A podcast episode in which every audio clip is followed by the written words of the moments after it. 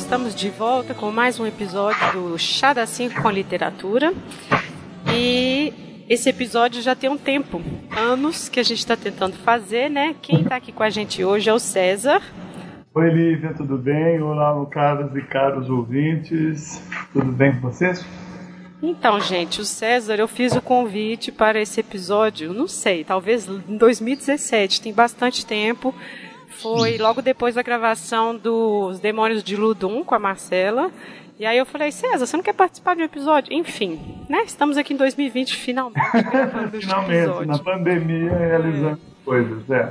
Então, gente, o César, ele também é historiador, né? E a área dele de interesse, né, espiritualidade e religiosidade no período da Idade Moderna.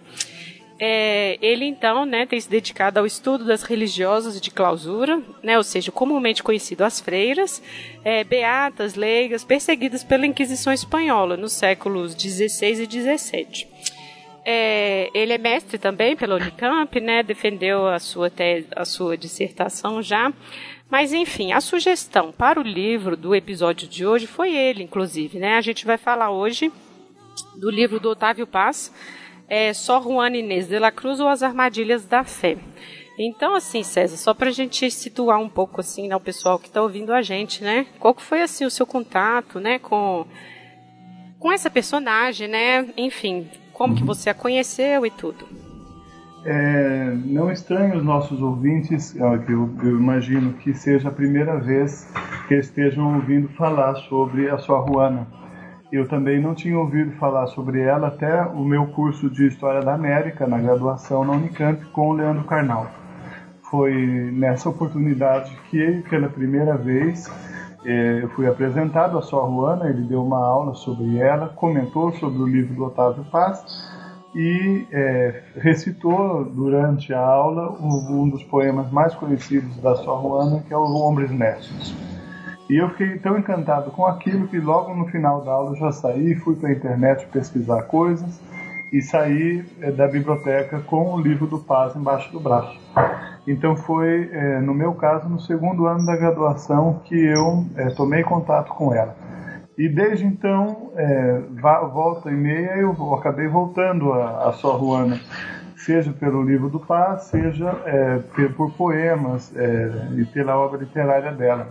Depois eu tive a sorte de dividir casa com um mexicano, que é um grande amigo meu, e que é professor de literatura comparada e faz um trabalho de comparação da literatura mexicana com a brasileira. Francisco, que também foi meu professor de espanhol, eh, trouxe também vários poemas da sua Juana, várias interpretações, porque eh, eu já estudando essa, essa coisa de- das freiras e, e dos movimentos religiosos na Espanha, também me interessei, claro, por uma parte dessa história que, que o México integra. Né?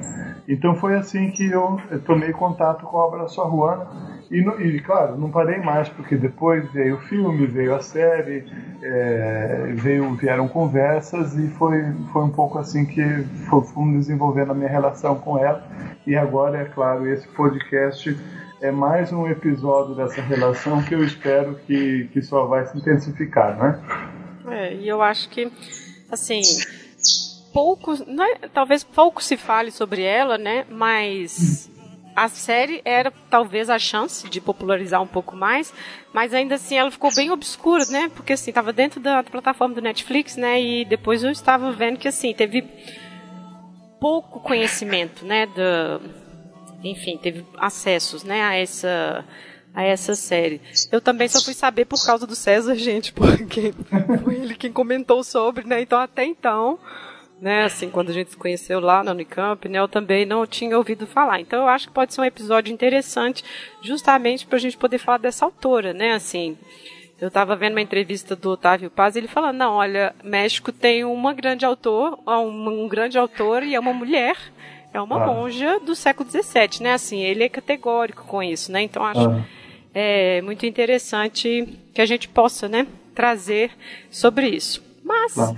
acho que a gente também pode falar sobre os acidentes de, né, deste. Isso. Não, acho que a gente pode falar dos acidentes de percurso desse Isso. episódio, né? Os Porque... demônios sabotaram a gente Nossa. processo. Porque a gente começou a compartilhar, né, as documentações, os livros no Drive, e aí eu vi lá o Labirinto da Solidão. Eu falei, ah, que legal, eu li esse livro na graduação, né? Vou rever agora que, né, assim, depois do mestrado e doutorado, o que, que vai ser desse livro? Tô lendo o livro, chega um áudio do César. então, Lívia, eu acho que eu coloquei um livro errado lá. Oi? Nossa, e aí aquela confusão, e aí assim, eu dormi e acordei com este livro desde então para poder terminar de ler, né? E aí depois, ah, vamos ver a série. Ah, Netflix tirou do ar, legal. E é. agora? É. Então, assim, foram várias surpresas ao longo do caminho, né? Claro, claro. Não como não poderia deixar de ser, sempre cheio de percalço. Nós demoramos três anos para conseguir concretizar esse podcast, e depois agora os os, os dificuldades todas. Felizmente o livro é, não está mais esgotado, ele está aí para as pessoas poderem comprarem e ler. Então já é um começo, mas é, sim, foi difícil para que as pessoas percebam que nós trabalhamos muito. A Lívia dormiu e acordou com Otávio Paz e eu com historiografia sobre o México colonial para preparar o material dessa gravação, né? Exato. Inclusive, então, já que você falou sobre isso, né, acho que você já pode começar um passando sobre essa questão do México, né, da Nova Espanha, da, enfim, do Império da Espanha na colônia, enfim, claro. para dar um, enfim, para poder contextualizar para as pessoas, para depois a gente entrar na, no tema mesmo, né? Claro.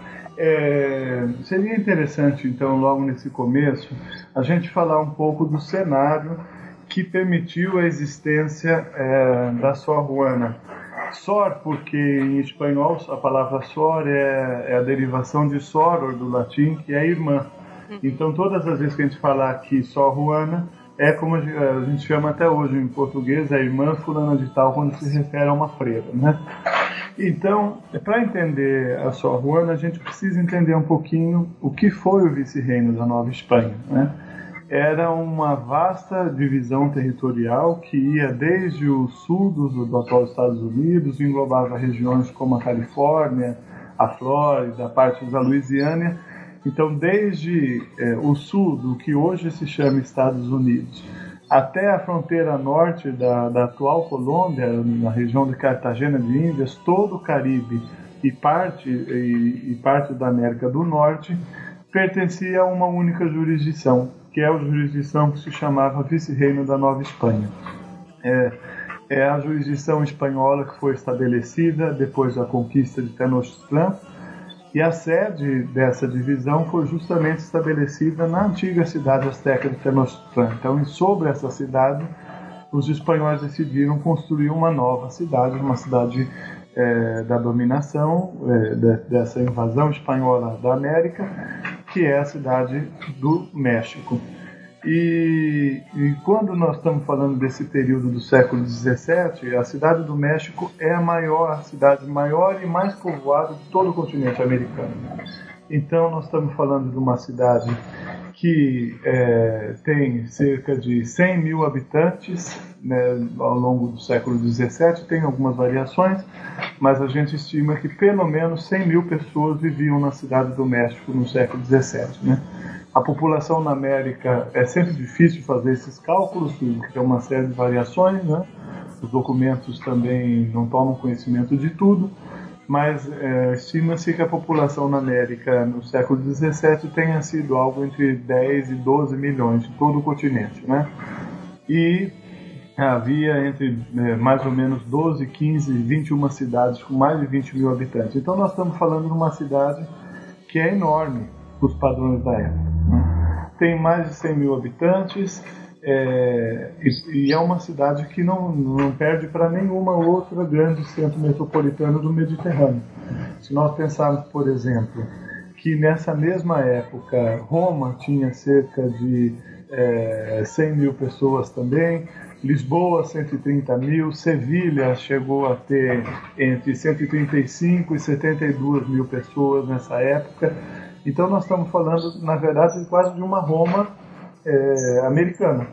é uma cidade que é o centro da administração colonial, então ali está o Palácio do Vice-Rei, que é o grande administrador de todo esse território, né?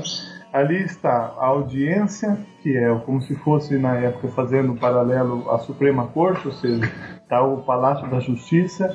Ali está a Catedral da Sede do Arcebispado, que é a maior jurisdição religiosa católica é, da região nesse período. Então, a cidade do México é mesmo um centro administrativo e é também um lugar para onde aflui gente do mundo todo. Por quê? Vem muitos é, é, espanhóis peninsulares, sobretudo nessa época da região da Andaluzia e da Extremadura. Eles vêm muito para ocupar esses territórios. É, e como não podia deixar de ser, você tem também uma, uma população escravizada africana que vem para viver nessas regiões, você tem as populações indígenas e também há um afluxo interno dentro do próprio do território que hoje a gente chama de México, porque a região das Minas, que tinham grandes cidades também no norte do México, a região de Potosí, nesse momento do século XVII já está um pouco em decadência. Então as pessoas deixam essa região que está em função da queda da produção aurífera e começam a ir mais para a capital. E por que, que tem uma capital desse tamanho cravada no meio da montanha, é, no meio do território mexicano? Porque essa capital ela está justamente no centro de duas rotas de comércio. Então, uma rota de comércio, que é a Carreira da América, que sai dali de Veracruz e vai para Sevilha. Então, toda a frota que leva mercadorias para a Espanha e que vem da Espanha ela sai toda junta, inclusive para ser militarmente defendida, né? Então todos os barcos se concentram no porto de Veracruz e todos eles saem juntos para Sevilha. E quando eles vêm a mesma coisa, eles vêm todos juntos, né? E bem no meio, Veracruz está bem no meio de duas rotas. Então uma rota é a rota do Atlântico, a outra rota é a rota do é, da Índia, né? Então as mercadorias que vinham, por exemplo, das Filipinas, de Manila, ou que vinham da China, da região do Japão, tudo isso era passava pelo México. Então, na época não tinha o canal do Panamá, mas você tinha esse contato já é, na região de Veracruz, em que as, as, carreiras todas de comércio vinham para o vice-reino da Nova Espanha, entravam ali e dali é que saíam junto com a carreira da, do Atlântico para diretamente para Sevilha, né? Então, daí que você tem uma cidade que é o centro administrativo de toda essa é, profusão é, colonial. A última coisa que eu gostaria de dizer é para não ficar muito abstrato, em que período foi, portanto, que a Sor Juana viveu. Ela nasceu provavelmente em 1548, então é no momento em que no Brasil é, a gente tinha a expulsão dos holandeses lá em Pernambuco é a virada da, da expulsão dos, dos, dos, holandeses. Né? Então, a sua Juana nasce mais ou menos quando os holandeses estão sendo expulsos da capitania de Pernambuco e ela morre em 1695, que é o mesmo ano em que morre Zumbi dos Palmares, assassinado pelos bandeirantes. Né? Então, ela morre ó, poucos meses antes do Zumbi. Então, isso para a gente ter um paralelo de qual é o momento que ela viveu. E ela viveu um momento extremamente conturbado para a coroa espanhola, porque é o momento das guerras comerciais no Atlântico entre França, Inglaterra, Holanda e Espanha. E nessa guerra a Espanha sai perdendo visivelmente. A Espanha perde é, Portugal em 1640, quando há um, um golpe de Estado palaciano, né, com a restauração bragantina então você perde isso, você, a Espanha perde os Países Baixos, ela enfrenta uma rebelião na Catalunha, enfrenta uma rebelião é, na Itália. Então, quer dizer, a Espanha visivelmente está perdendo território na, na Europa.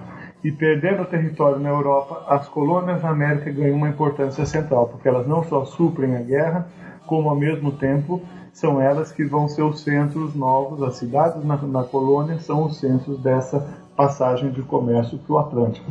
Em suma, é mais ou menos esse, esse contexto que eu queria fazer.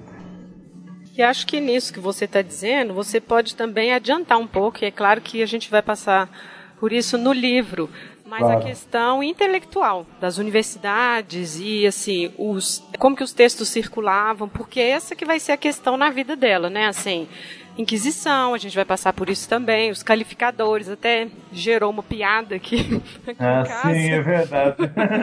Porque, né, assim, o César falou, se eu estiver falando muito, você né? Você me avisa, foi com certeza. Nossa, claro, que a censura pode me censurar. É. E me mandou um áudio me chamando de calificadora. E a Tati, que mora aqui, falou: Nossa, o que, que é isso? Vou adotar isso aí. Calificadora é ótimo, vou usar pra vida, né? Enfim, então.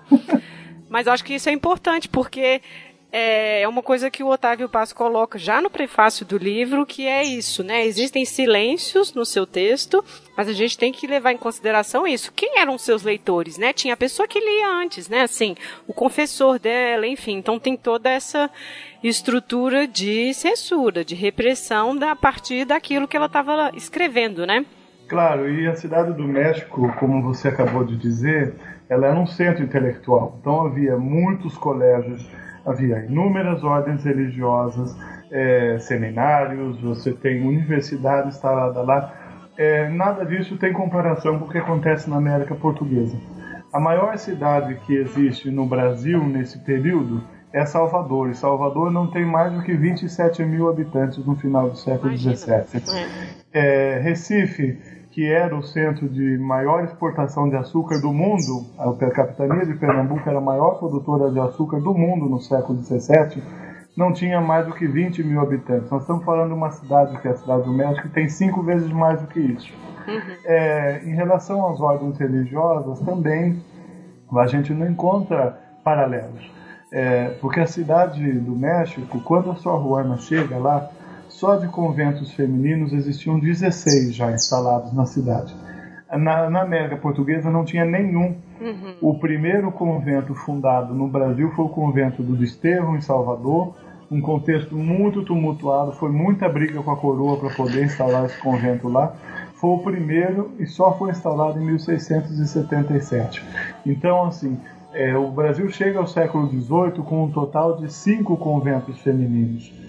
O vice-reino da Nova Espanha chega no século XVIII com mais de 35 conventos femininos instaurados. Então a gente vê que realmente não tem paralelo. É só pensar, por exemplo, na monumentalidade da Catedral do México, que está sendo uma construção que está sendo concluída é, quando a sua Juana chega lá. É, não tem nenhuma comparação de um edifício com qualquer monumentalidade no Brasil colônia. A gente não vê isso em Salvador, por lindas sejam as igrejas de, de Salvador e lindas sejam as igrejas de Recife, não tem comparação com o tamanho de monumentalidade do Palácio do Vice-Rei ou da Catedral da Cidade do México. Realmente é, a gente está vendo um cenário é, bastante é, favorável à produção intelectual. E é uma cidade que também tem imprensa, isso é fundamental, porque a imprensa publica os livros, a imprensa faz circular os livros, é uma cidade que é recheada de livrarias. Então, quem quer fazer uma produção intelectual e quer divulgar a sua produção, acaba indo parar na cidade do México também por causa disso, porque ali você tem um círculo de intelectuais, você tem um círculo de impressores, tem um comércio consumidor de livros, então faz sentido que, é, como Otávio Paz diz, a maior intelectual do México colonial tenha passado a maior parte da sua vida na capital, porque é justamente a capital que permite a existência desse tipo, desse modo de vida, né? desse tipo de, de sobrevivência. Então, é por isso que a gente tem que falar um pouco sobre o que era a cidade do México, porque não existe Sor Juana sem ela. A Sor Juana só foi possível porque tem esse background dando suporte, né? Certo. Bom, então vamos lá então. Vamos passar então para o livro? Claro.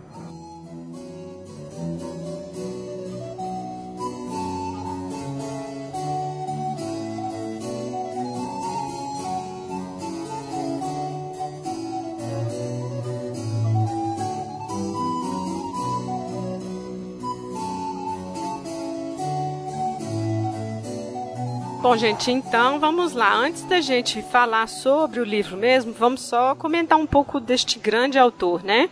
O Otávio Paz, então, ele é um, um autor mexicano, um poeta, um ensaísta, foi também diplomata, prêmio Nobel né, dos anos 90. É o único prêmio Nobel do México de, de, literatura até hoje. E eu estava comentando com o César aqui antes, assim, o lance da família dele, que é muito interessante, assim.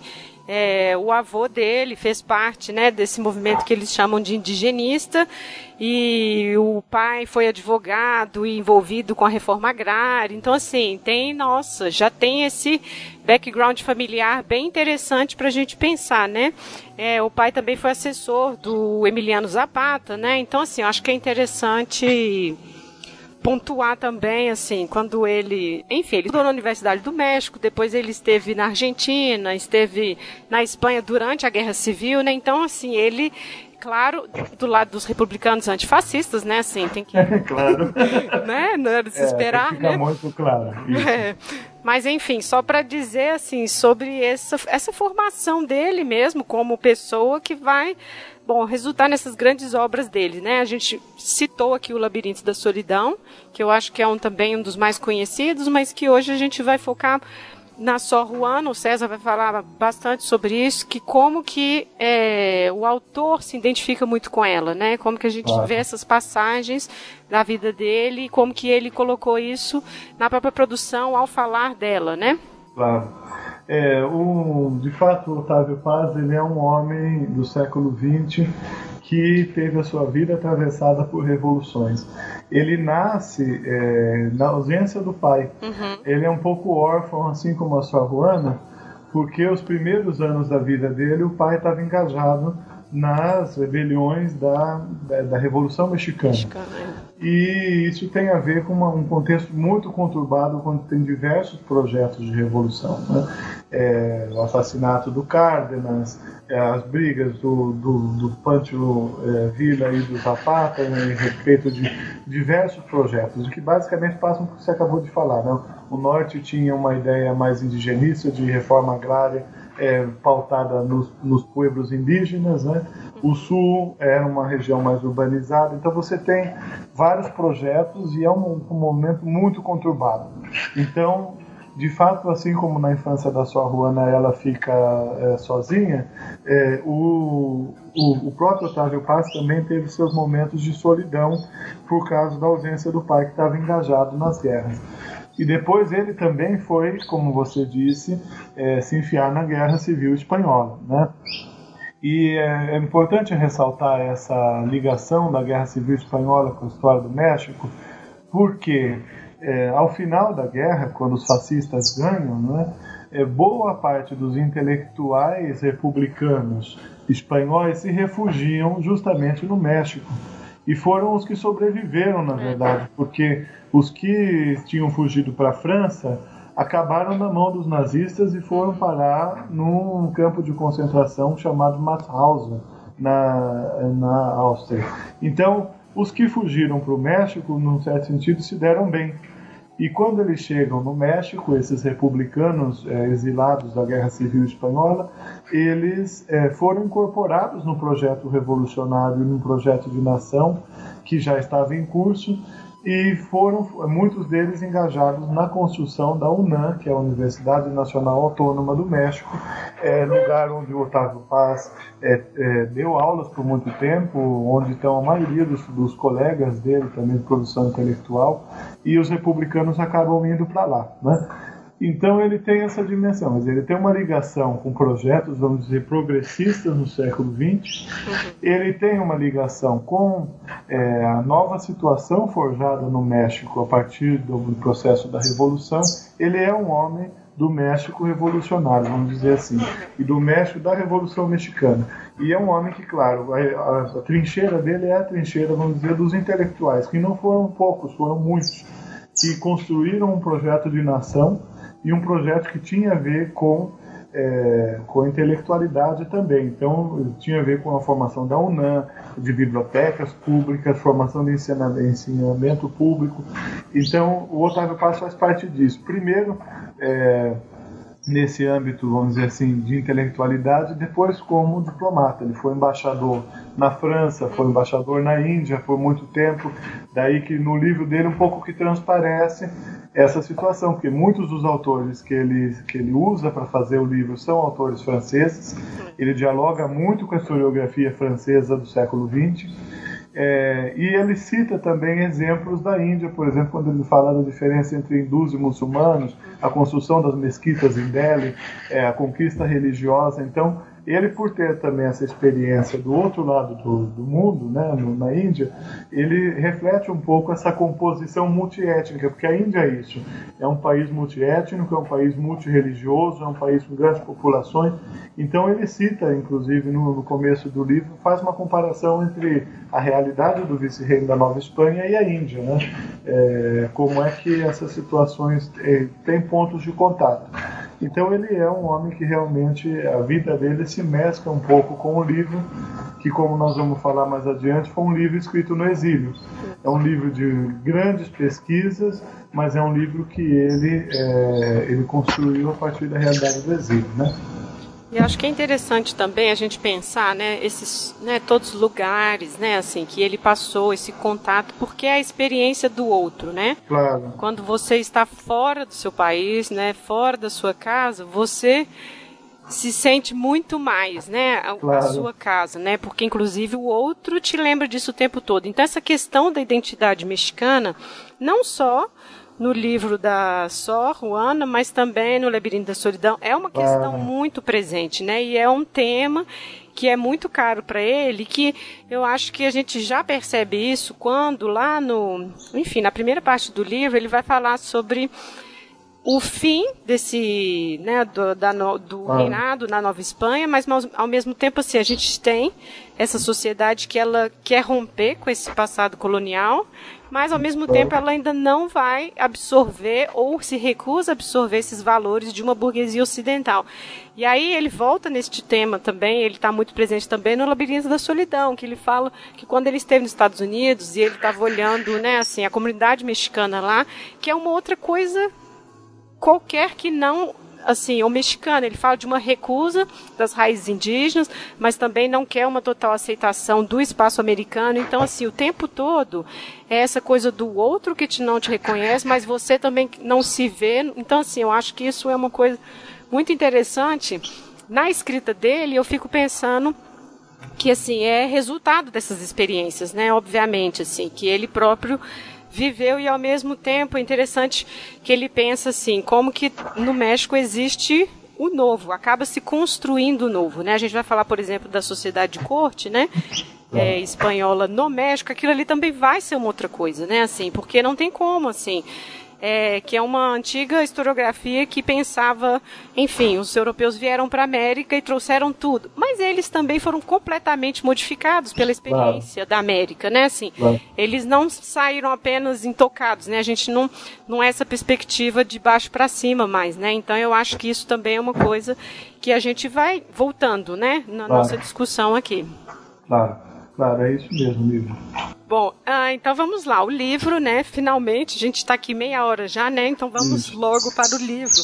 É um livro dos anos 80 e ele é dividido então em seis partes, né? Só para a gente situar um pouco aqui. Essa primeira parte ele vai falar sobre o reino da Nova Espanha, que o César já deu uma pincelada aí para gente.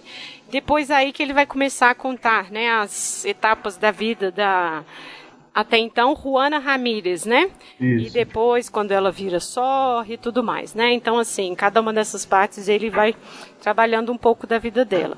Aí eu acho que pra gente começar, né, eu já vou, enfim, lançar essa daqui. É, quem foi e por que falar da Sor Juana hoje, né? É, embora a Sor Juana não seja conhecida no nosso contexto, no contexto mexicano ela é um ícone da identidade nacional ela imprime, o rosto da Sor Juana está impresso na, no, na moeda de 200 pesos, ela dá nome a uma universidade que foi instaurada justamente no, no claustro do São Jerônimo, onde ela viveu. Tem uma universidade, a Universidade Claustro Sor Juana. Ela dá nome à cidade em que ela nasceu, que depois dela virou Nepantla de Sor Juana. Né? É, ela também foi escolhida pelo Rivera para como ícone de representação do período vice-reinal do México na pintura que ele faz no, no, no, mural que ele pinta no Palácio Nacional do México, representando todos os períodos da história mexicana. Então, com aqueles vários personagens que ele põe na pintura do mural, ele escolhe uma para representar o período vice-reinal. E essa uma é a Sor Juana.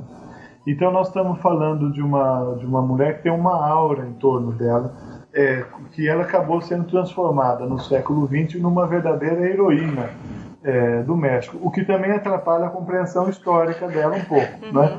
Mas a Sor Juana virou um ícone. Mas apesar de ser um ícone da identidade nacional, ela também é, já tinha uma fama muito grande, como a gente vai falando aqui ao longo do episódio, no período em que ela mesma viveu. É. Então, alguns é, adjetivos que foram aplicados a ela era a décima musa, poetisa da América, fênix do México. Então, é, essa fama ela angariou ainda em vida. E se nós percebemos, por exemplo, que a obra dela foi publicada na Espanha em três, em três edições, logo em, em curto período de tempo, mostra que realmente ela foi um sucesso, um best-seller na época. Né? Então, nós estamos falando de uma mulher que realmente é, é um símbolo é, da identidade mexicana e que eu espero que ao final do episódio a gente tenha consciência de que ela é realmente é, uma flor da América, vamos dizer assim. Ela é realmente uma das grandes intelectuais que o continente produziu. Nós estamos falando de uma mulher que é, escreveu em vários gêneros literários, então ela escreve sobre poesia, sobre teatro, sobre música, ela faz peças musicadas, ela também é uma, um pouco uma cientista, então ela tem astrolábio, ela é. tem telescópio, ela tem vários instrumentos de ciência, porque, claro, nesse momento também não tem como hoje uma separação muito estrita entre ciências humanas, ciências biológicas, ciências exatas, é tudo muito mesclado, os intelectuais tinham uma visão mais holística do mundo, então eles estudam as estrelas e o universo porque eles acreditam que a simetria entre o que se passa no céu e o que se passa na terra, eles olham a natureza em busca de Deus, então quer dizer, está tudo muito misturado e eles são também um pouco uma síntese disso. A sua Ruana é, não é uma exceção, ela é, é uma intelectual que cobre várias frentes, é, produz muita coisa é, de saber, vamos dizer assim, científico e também de saber literário é, para os padrões da época. É uma mulher que realmente trabalhou em várias frentes, né?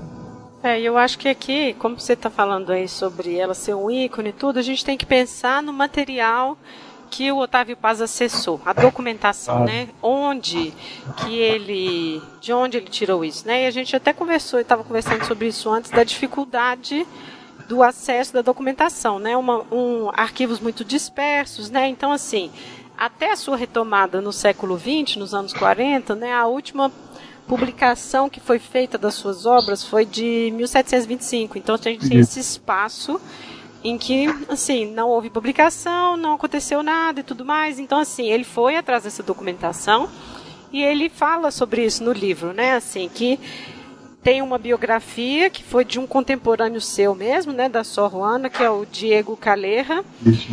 E as cartas, né, que ela teve que responder ao bispo e tudo mais, mas assim, muita coisa se perdeu, muitos manuscritos se perderam, né? Então assim, a gente tem que ter isso em mente também, né, que é uma história lacunar e que por isso existe ali o trabalho do escritor, né? E a gente também tem que pensar nessa biografia, né?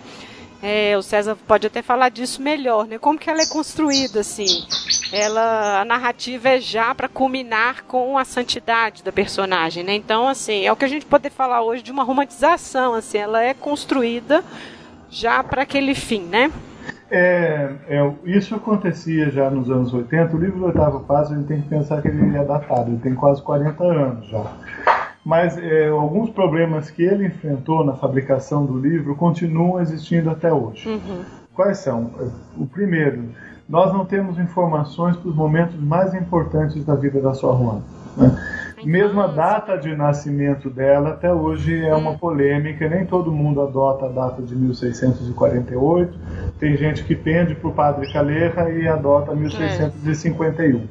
Então, quer dizer, faltam muitos documentos. Esse é um primeiro elemento, é, porque como fica patente no próprio livro, logo depois da morte dela, o arquivo dela se dispersa, a biblioteca dela é. se dispersa. E depois disso, nós temos também o século XIX, no meio entre o século XX e a sua Juana, o século XIX, com todas as rebeliões é, é, liberais que aconteceram no México, é, os arquivos eclesiásticos eles são bastante é, dispersos, fragmentados, é, e na Espanha também a documentação é muito esparsa. Então, mesmo hoje, no século XXI, em que uhum. nós temos a internet, nós temos redes de pesquisadores trabalhando em conexão, tem mais financiamento temos para documentos digitalizados. Exatamente, documentos na rede é, digitalizados. Mesmo hoje é, é difícil, né? É, recentemente, em 2018, um autor mexicano publicou uma coletânea com 200 documentos sobre a sua irmã uhum. e mostrando um pouco ainda que como ainda tem muita lacuna. Então essa é a primeira dificuldade, que assim como aconteceu na vida toda dela, ela é uma representante de uma intelectualidade imperial, porque os, os trabalhos dela circulam por todo o Império Espanhol, e claro, isso traz problemas, porque é, informações sobre ela estão esparsas sobre tudo aquilo que foi o Império Espanhol. Então, na Espanha, no México, no Peru. Então, é, exige muito trabalho. Esse é o primeiro ponto. Segundo ponto, é que muita da documentação, muitas das informações sobre a sua Juana são extraídas da própria obra literária dela. E nós sabemos que a literatura não tem a obrigação de refletir uma realidade externa. Então, a literatura ela é permeada por gêneros de escrita. E boa parte do que a sua Juana escreveu, ela é, é escrito com base ou na interlocução, ou seja, para quem ela escreve, ou então nos gêneros da época, que tem toda uma convenção social do gênero de escrita. Né? Uhum. Então, o gênero histórico, ele tem uma convenção. Quando nós, historiadores, escrevemos para os nossos leitores, nós temos um contrato com os nossos leitores que é, se não conseguir falar da verdade, falar o mais próximo da verdade possível. Se quem lê um livro de história, já lê esperando que nós vamos dar informações que estão para além do livro. Né? É, o mesmo não acontece com o gênero da literatura. A literatura você testa outros contratos. E um gênero bastante divulgado, bastante lido e bastante escrito no período da sua Juana é o gênero geográfico, histórias de santo, uhum. que são histórias é, é, exemplares, histórias modelares, histórias que são escritas para dar exemplos da presença de Deus no mundo, não é? para dar exemplos da salvação, ou seja, são livros que são sinais de santidade, são sinais da presença divina é, na história. Então, eles não têm nenhum compromisso, esse tipo de, de, de gênero literário, não tem nenhum compromisso de fornecer é, uma situação verídica. É. Eventualmente, elas vão aparecer, situações da vida vão se enquadrar, mas se enquadram no modelo já. Né? Então, por exemplo, só para ficar mais claro do que nós estamos falando, é, é, uma das informações que aparece na biografia do padre Caleja e que também aparece na sua filoteia é que a sua Juana teria se letrado aos três anos de idade, que ela tinha é, já com três anos aprendido a ler e escrever, que é um prodígio ainda hoje. É. é que ela logo em seguida aprendeu latim em 21 lições, né? e que ela chega já à cidade do México sendo uma letrada, basicamente uma escritora. Né? É, então, essa é uma informação que é dada lá. Se um leitor ingênuo vai para a biografia do Padre Calejo ou para outras autobiografias e lê isso, ele pode cair na esparrela de pensar: sua Juana realmente aos três anos de idade aprendeu a ler. Nós não sabemos. Por que, que não sabemos? Porque essa é uma tópica que aparece em várias outras autobiografias e agiografias do período.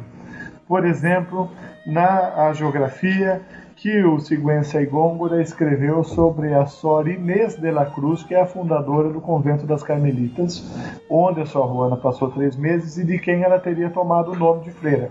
Ela é Juana Inês de la Cruz porque primeiro entrou no convento fundado pela Sor Juana de la Inês, é, pela Sor Inês de la Cruz. E na biografia da Sor Inês de la Cruz, ela também aos três anos de idade aprendeu a ler e ela também aos três, é, aos três anos de idade, ainda na infância em Toledo, mostrou inclinações para a vida religiosa de freira. Então, claro, por que, que essa informação se repete? É o acaso? Não. O que a gente sabe, lendo várias autobiografias e lendo várias agiografias do período, é que o que era considerado maravilhoso para a época, primeiro, que uma mulher aprendesse a ler aos três anos de idade. Segundo, que uma mulher aprendesse a ler. E terceiro, que já na infância ela manifestasse o desejo de ser religiosa então se lê o passado em função do futuro. Né? Uma predestinação. É uma predestinação, eles acreditam nisso.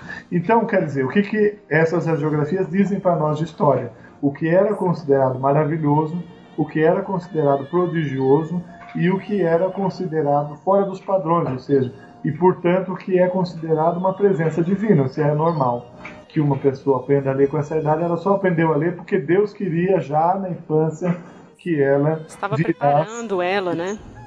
Virasse uma, uma santa. Então é, é preciso muito cuidado para ler essas, essas, essas fontes, porque é isso. A literatura é um outro gênero literário e ela precisa sempre carece de comparação e carece de cruzar os textos é, é, literários com outras fontes de outros gêneros, né? Que têm outras finalidades. É, o problema é que quando se trata de Sor Juana, essas fontes ou elas não existem ou elas estão dispersas. E aí fica difícil falar da biografia dela mesmo hoje, no século XXI. É, então quando a gente fala assim, a gente for pensar mesmo na, na Sor Juana no 17, essas informações todas, qualquer documentário que você pegava vai ser isso aí, três anos, aprendeu isso, isso latina, não, assim, até é, atualmente, eu estava pesquisando e assim, são essas informações, né? E aí tem a, a, questão familiar dela, né? Que Isso. A mãe dela. É, enfim, na palavra desses, desses homens, né, da época, né, ela tinha vários amantes, né, então eles não tinham certeza do pai, né, apesar de que eu vi uma, uns artigos das pessoas falando que era um nobre basco e tudo mais, então assim, né, tem essa tentativa de pensar aí esse background dela, né?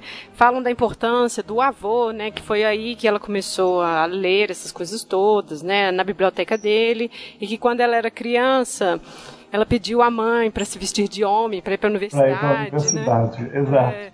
Então assim tem esses essas pinceladas da infância já para mostrar assim esse interesse dela, né? Para esse para esse caminho. Mas aí eu acho que o que tem assim mais próximo que a gente pode pensar é que aos 16, do 16 aos 20 ela passa essa é, ela começa a viver na corte, né, da vice-rainha. E lá essas pessoas começam a se impressionar com o intelecto dela, né? E eu acho que a gente pode falar de um evento importante que é quando o vice-rei coloca ela à prova, assim os conhecimentos dela, né? Então chama vários universitários, vários intelectuais lá, eruditos, para poder testar os conhecimentos dela, né? E as duas adaptações que a gente vai falar depois, as duas é, pegam esse momento assim para mostrar esse brilhantismo dela, né? A discussão, ela está falando sobre tudo, sobre astronomia, sobre os, a teoria dos humores, sobre teologia, né? Ali é o momento em que, nossa, ela tem 16 anos e dá conta disso tudo, né? É, é interessante ver como cada momento chama atenção para um aspecto da vida da, da Juana Inês. É, nascida Juana de Asbarre Ramírez, é, o pai é desconhecido, há muita especulação sobre essa figura do pai, se ele era um, um militar de origem basca ou canária, o Otávio Paz já no começo do livro faz uma discussão sobre isso, que o sobrenome Asbarre também aparece na, na Ilha das Canárias, né? Mas o, o, o, que, o mito que se propaga é de que ele ter, seria de origem basca, né? Uhum. e a mãe, é, Ramírez de Fantiana, é uma família crioula que está estabelecida na cidade de, mais ou menos nas imediações de Neplantra, que é uma cidade que fica no meio de um monte de vulcão, uma planície no meio de vulcões, é, mais ou menos a 80 quilômetros ao sul da, da cidade do México, né? Então ela nasce filha natural, como se dizia na época, que é a palavra que se usa para filha ilegítima ou filha bastarda. Ela teoricamente ela é bastarda por parte de pai, né? Também há discussões se ela que aparece na série, a gente vai falar depois, se o pai não poderia ser o próprio padre da, do é, povoado onde ela nasceu, também. porque tem um Asbarre também, o padre que registra a certidão de batismo dela tinha o sobrenome Asbarre. Então, se não fosse um parente distante, há quem especula que pudesse ser o próprio pai dela. Né? É, mas o fato é que, apesar de ser uma filha ilegítima, a Sor Juana tem família. Ao contrário do que acontecia com a maioria das crianças bastardas nascidas nesse período. Um problema seríssimo no período colonial, tanto na América quanto na própria Espanha, é o abandono de criança ilegítima. Então você tem crianças sendo abandonadas na porta de catedrais, na porta de casas, crianças que morrem de frio porque são abandonadas ao relento ou que são atacadas por, por animais. A documentação das próprias, é, dos próprios cabildos municipais é cheia de casos de, de é, cadáveres de crianças que são encontradas pelas ruas porque morreram de frio ou abandono, porque morreram de fome ou porque foram atacados por cachorros, por ratos, por animais peçonhentos durante a noite. Então é um problema que as administrações tentam resolver criando é, instituições de caridade para receber essas crianças e mesmo no convento criando aquela, aquela, aquele mecanismo bastante conhecido que é o mecanismo da roda, que parece em filmes, né? Uhum. Que você coloca a criança numa roda e vira a roda para dentro e assim alguém lá de dentro pega essa criança porque sabe que a criança é legítima, né? Não é o caso da, da, da Juana de Asbarre, porque a menina, apesar de ser ilegítima, ela tem todo um convívio familiar tem essa estrutura familiar, nunca foi abandonada na porta de uma igreja, muito menos foi abandonada na porta é, de um provável pai, porque também tinha isso de abandonar a criança na casa do, do provável pai e ele adota como se fosse né, é, uma, um ato de caridade. Mas não, ela foi criada pela mãe, na companhia do avô, nessa fazenda, não é? E, e a partir daí ela parte, depois que o avô morre é, e que a mãe se casa novamente, ela parte para viver com os tios na cidade do México. Que a irmã da mãe, a Maria de Ramírez, vivia já aí, com uma família um pouco melhor é, situada, ela vai viver com os tios. E depois dessa convivência com os tios, é que ela vai é, separando, é, acaba vivendo lá na, na, na corte vice-reinal que reproduz na América o modelo da corte europeia. Os vice-reis é, criam toda uma corte de nobres, de fidalgos, de crioulos, de serviçais ao serviço deles é, no, no palácio, tal como é, a corte do Escorial, o, a corte de Madrid já tinha isso com a nobreza da Espanha, né? É, eu acho que essa coisa da sociedade de cor, esse tema, né, eu acho que ele é interessante para a gente pensar é, vou fazer até um parêntese aqui.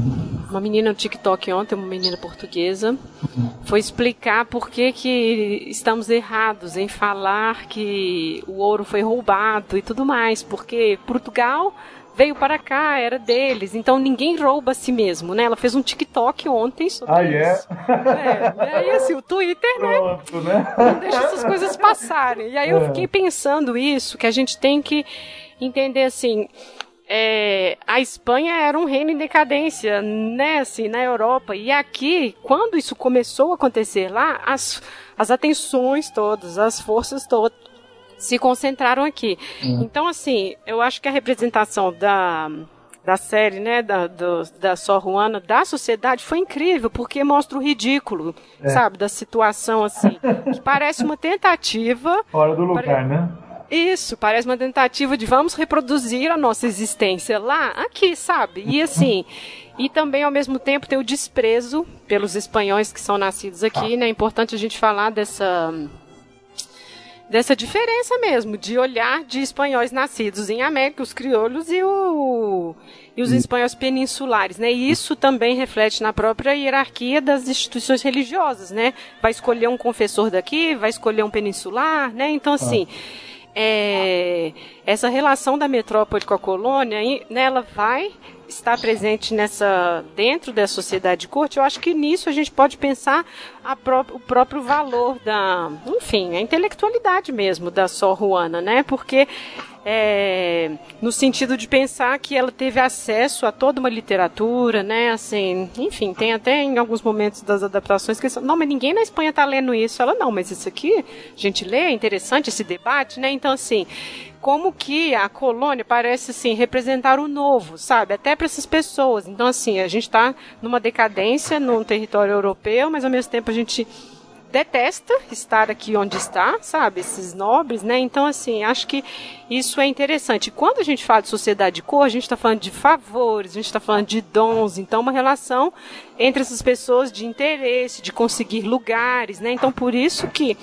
para Sor Juana também foi um jeito de estudar. Assim, claro. princípio, foi um, uma forma que ela encontrou de estudar, porque eu acho que isso é interessante, né? Assim, como que uma mulher estudaria? Não vão para as universidades, são homens que estudam, são homens que fazem teologia, são homens que escrevem sobre teologia, né? Então, assim, foi um caminho que ela acabou construindo para ter acesso, né, a essas leituras, né, a de fato estudar, né? Ela estava lendo sobre tudo, né? É, é importante chamar a atenção dos nossos ouvintes que essa sociedade não tem qualquer é concepção do que é público. Não tem, não existe a concepção de direito nesse momento e muito menos a concepção de igualdade, nem jurídica. As pessoas, quer dizer, existem diversos tipos de pessoas, elas participam de diversas corporações, é uma sociedade que costuma se dizer corporativa, ou seja, que tem vários, vários grupos, eh, várias corporações, e a cabeça dessas corporações é o rei, né? Mas ela não é uma sociedade igual. Cada uma dessas corporações tem uma lei específica. Então, é, essa é uma sociedade que não tem concepção de direito, não tem a concepção de igualdade. Ela tem uma concepção de diferença. E essas diferenças são hierárquicas. Né? E, então, como não tem concepção de direito, ela não tem uma concepção de livre acesso a qualquer bem, seja educação, a própria saúde, ou mesmo o direito de morrer. Na hora de é. morrer, cada corporação tem que pagar o seu funeral, cada um tem que ter a sua igreja, cada um tem que ter a sua sepultura, cada um tem que ter a sua capela. Então era uma sociedade regida pela diferença. E é uma sociedade aristocrática, em que uns por nascimento têm mais direito, têm mais acesso, têm mais é, privilégios e prestígio social do que outros. Né? Então, numa sociedade marcada por essa desigualdade, é normal que as pessoas façam mercês, ou seja, concessões. Né? E uma das coisas que a gente mais vê nesse período é pedidos é, de é, concessões, ou seja, é uma sociedade da dádiva, da troca. Eu te dou uma coisa e você me dá outra. Né? Então, não é à toa que a sua Ruana vai se aproximar do círculo dos vice-reis, porque eles são a chave para acessar uma série de coisas que eram interessantes para ela. Né? Então, eles pedem. Mas não, não é só ela, todos fazem é, solicitações.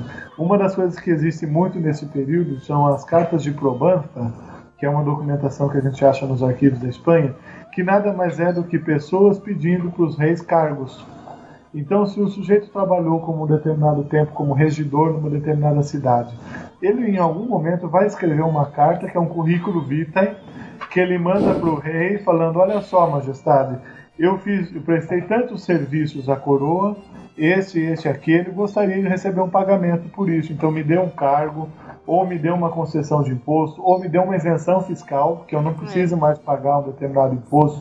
Então, as pessoas fazem isso com o rei na península, mas elas também vão fazer isso aqui. Então, é, o vice-rei também vai ser é, o mediador de todas essas solicitações, né? E a igreja, idem, a mesma coisa. Os padres também ficam dependentes dos seus superiores. Então, há toda uma lógica atravessada por redes de privilégios. E dentro desses privilégios há um critério, que é o critério da pureza de sangue. Ou seja, que é a pureza de sangue? É um critério que já havia sido estabelecido na Espanha depois da expulsão dos judeus, está né? Tá ali no século XV sendo estabelecido, que é, pressupunha-se que essa excelência era transmitida por sangue. E aqueles que foram cristãos primeiro, ou seja, os cristãos velhos, eles tinham uma proximidade maior com a excelência do que os que chegaram depois, os cristãos novos. E nisso, quem chegou depois? Então, os cristãos novos são os mouros e os judeus que foram batizados, é, forçados. Né? Então, se você tem é, algum antepassado judeu ou moro, seu sangue é infecto, porque chegaram depois. Né? E depois, quando os, é, os espanhóis chegam à América, quem chega depois? Os indígenas e os negros. Então, os africanos, se você tem algum antepassado africano, ou algum antepassado judeu, ou algum antepassado moro, ou algum antepassado é, indígena, seu sangue é infecto. Ou seja, quem sobra nessa sociedade os privilégios? Os brancos cristãos velhos peninsulares. Né? E com o tempo vai haver mais uma diferença ainda entre os brancos cristãos velhos nascidos na península é. e os brancos cristãos velhos nascidos na América. Então a gente vai percebendo que tem toda uma relação de, de classe, mas também uma relação étnica dentro dessa sociedade que implica incisão. Né? E claro, a conversão dos indígenas é, já ouvi também quem dissesse, ah, porque os indígenas na América estavam melhor do que os espanhóis, porque lá na América eles estavam isentos da Inquisição, a Inquisição não podia processá-los, né? Enquanto que aqui todo mundo podia ser processado. Tudo bem, mas os indígenas também não podiam acessar os cargos de administração colonial justamente pelo critério de pureza de sangue. Então o lugar que eles cabem nessa sociedade é um lugar marginalizado.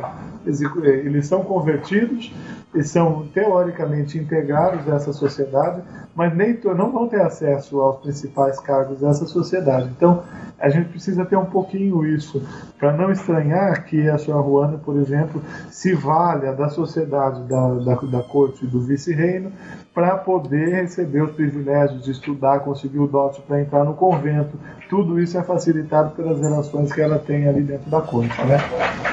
É, Acho que depois você pode comentar sobre a relação dela com os seus patronos. Eles passam, né, assim, a, a serem patronos dela, os vice-reis, né? As cartas, os poemas, os sonetos que ela escreve para a vice-rainha, né? Mas você está falando dos indígenas aí, e tem essa questão na vida dela também que ela aprende, né? Um... O não, isso. Né, ela aprende o idioma e ela chega até a escrever, né, nessa Isso. língua. Então eu acho que é interessante esse trânsito também, né, assim essa questão toda que você está falando do sangue e tudo mais, mas é como se ela interessasse por tudo, né? Como claro. você falou, a gente está falando de, enfim, dos saberes no Renascimento e tudo mais, tudo lá junto e misturado. Então, assim, ela tá tateando em tudo, né? Até a ponto de escrever nessa língua indígena, né? Claro, claro. É, a sua Ruana transita, a Ruana de Asbarri primeiro, né? Ela transita é, entre esses dois universos embora esse trânsito é muito mais limitado do que é, o dos homens. Por que, que eu estou dizendo isso? Porque a, sua Ruana, a gente vai falar logo isso, querendo manter essa atividade intelectual ativa, ela tinha poucas alternativas ao casamento. E essa alternativa, no caso, era ir para um convento. E, as e nesse momento, conventos, a maioria dos conventos da Nova Espanha são conventos de clausura. As mulheres ficam presas lá dentro o convento é uma instituição total. Ela, ele rege o tempo, ele rege as relações, ele rege absolutamente tudo da vida é, das suas ingressas. Né? Então ela vai ficar presa dentro da clausura. Não é o que acontece com os padres, porque é, é associado ao masculino nesse momento a atividade ativa de missionação e conversão. Então os padres são formados para serem missionários eles são peregrinos, os padres andam, transitam pelas cidades, transitam pelos lugares, enquanto que as freiras só transitam pela clausura. O que não significa que elas estivessem isoladas, porque a gente vai falar disso, elas o tempo todo estão em conexão com o mundo externo, é. mas elas estão em conexão estando dentro. Os padres estão fora, né? É, também tem uma coisa que é falada meio ampassando pelo Otávio Paz no livro, mas que é interessante, que são os colégios jesuítas que formavam os línguas, quem são os línguas? São os tradutores. Né? Os jesuítas formavam pessoas para serem tradutores entre várias línguas. Então eles são justamente o trânsito, né? E aí tem vários colégios jesuítas né, no novo no reino da Nova Espanha, cuja finalidade é pegar a criança indígena, eles pegam a criança, tiram essa criança da parte do convívio da cultura original, levam para o colégio entre aspas, civiliza essa criança dentro do colégio, muitas né? aspas. Muitas aspas. É, eles ensinam, portanto, espanhol, latim, teologia, tudo isso. E depois, é, esses línguas, primeiro como auxiliares e alguns vezes depois como padres ordenados, vão para o interior do continente fazer essa ponte entre a cultura outra, a alteridade indígena, e o catolicismo. Então, os línguas são esses tradutores culturais entre cultura, as culturas indígenas e a cultura espanhola peninsular. Né? É, as mulheres não têm essa formação. Você não vê mulheres indígenas sendo formadas para fazerem isso, porque nessa sociedade pressupõe que o lugar da mulher é casar e ter filho, reproduzir, né? É, ou então ir para os conventos, quando muito é, que faça oração dentro do convento. Né? E aqui um outro momento importante, a gente já vai encaminhando para falar da entrada da sua Ruana no convento. É, nessa sociedade, é uma sociedade é, em que nós estamos falando da implantação do capitalismo aqui, é fundamental na reprodução das, dessas classes sociais a mulher, né? uhum. porque é ela que gera filhos, é a mulher que, que pode ser é, progenitora. Então, nesse sentido, como ela reproduz os lugares, produz filhos e com isso reproduz os nichos sociais, a mulher é sobretudo controlada. Ela não pode ficar livre, porque é, o ventre dela produz esses, é, reproduz esses lugares sociais. Então, cabe para ela dois lugares: ou ela vai ser mãe e reproduzir essas situações sociais, ou ela vai ser freira.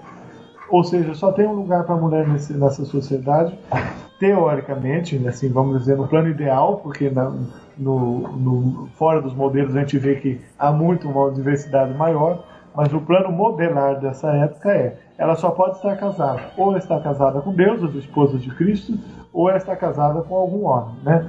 E para as mulheres crioulas, brancas como a sua Juana, um controle maior ainda, porque é uma sociedade regida, como eu falei, pela pureza de sangue. Então, ou essas brancas vão se casar com outros homens brancos e reproduzir isso, esse nicho social, né? ou então elas vão para o convento. Né? E o convento, às vezes, é criado justamente para dar vazão para isso, para mulheres que têm uma, uma situação social que não as permite casar com um igual, que seria um homem branco, é, peninsular e cristão. Então, quando ela não tem é, saída para isso, as famílias precisam buscar uma alternativa. Se ela não tem um casamento digno à altura dela, então ela tem que ter um casamento com o esposo de Cristo. Para isso precisa de convento. E se não tem condição de mandar as filhas para a Europa para ingressar no convento, então tem que ter convento na América. Né?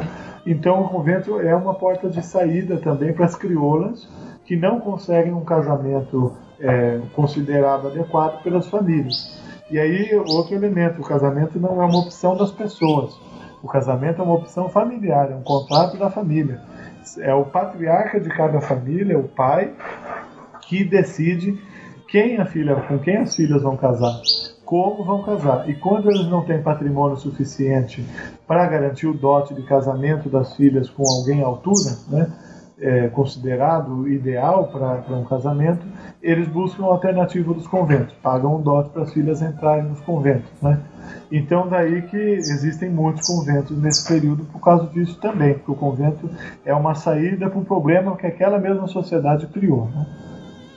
É, isso tudo que você está falando, eu vou é, citar um pedaço, né, pela própria Sor Juana, que ela exatamente fala de todas essas questões.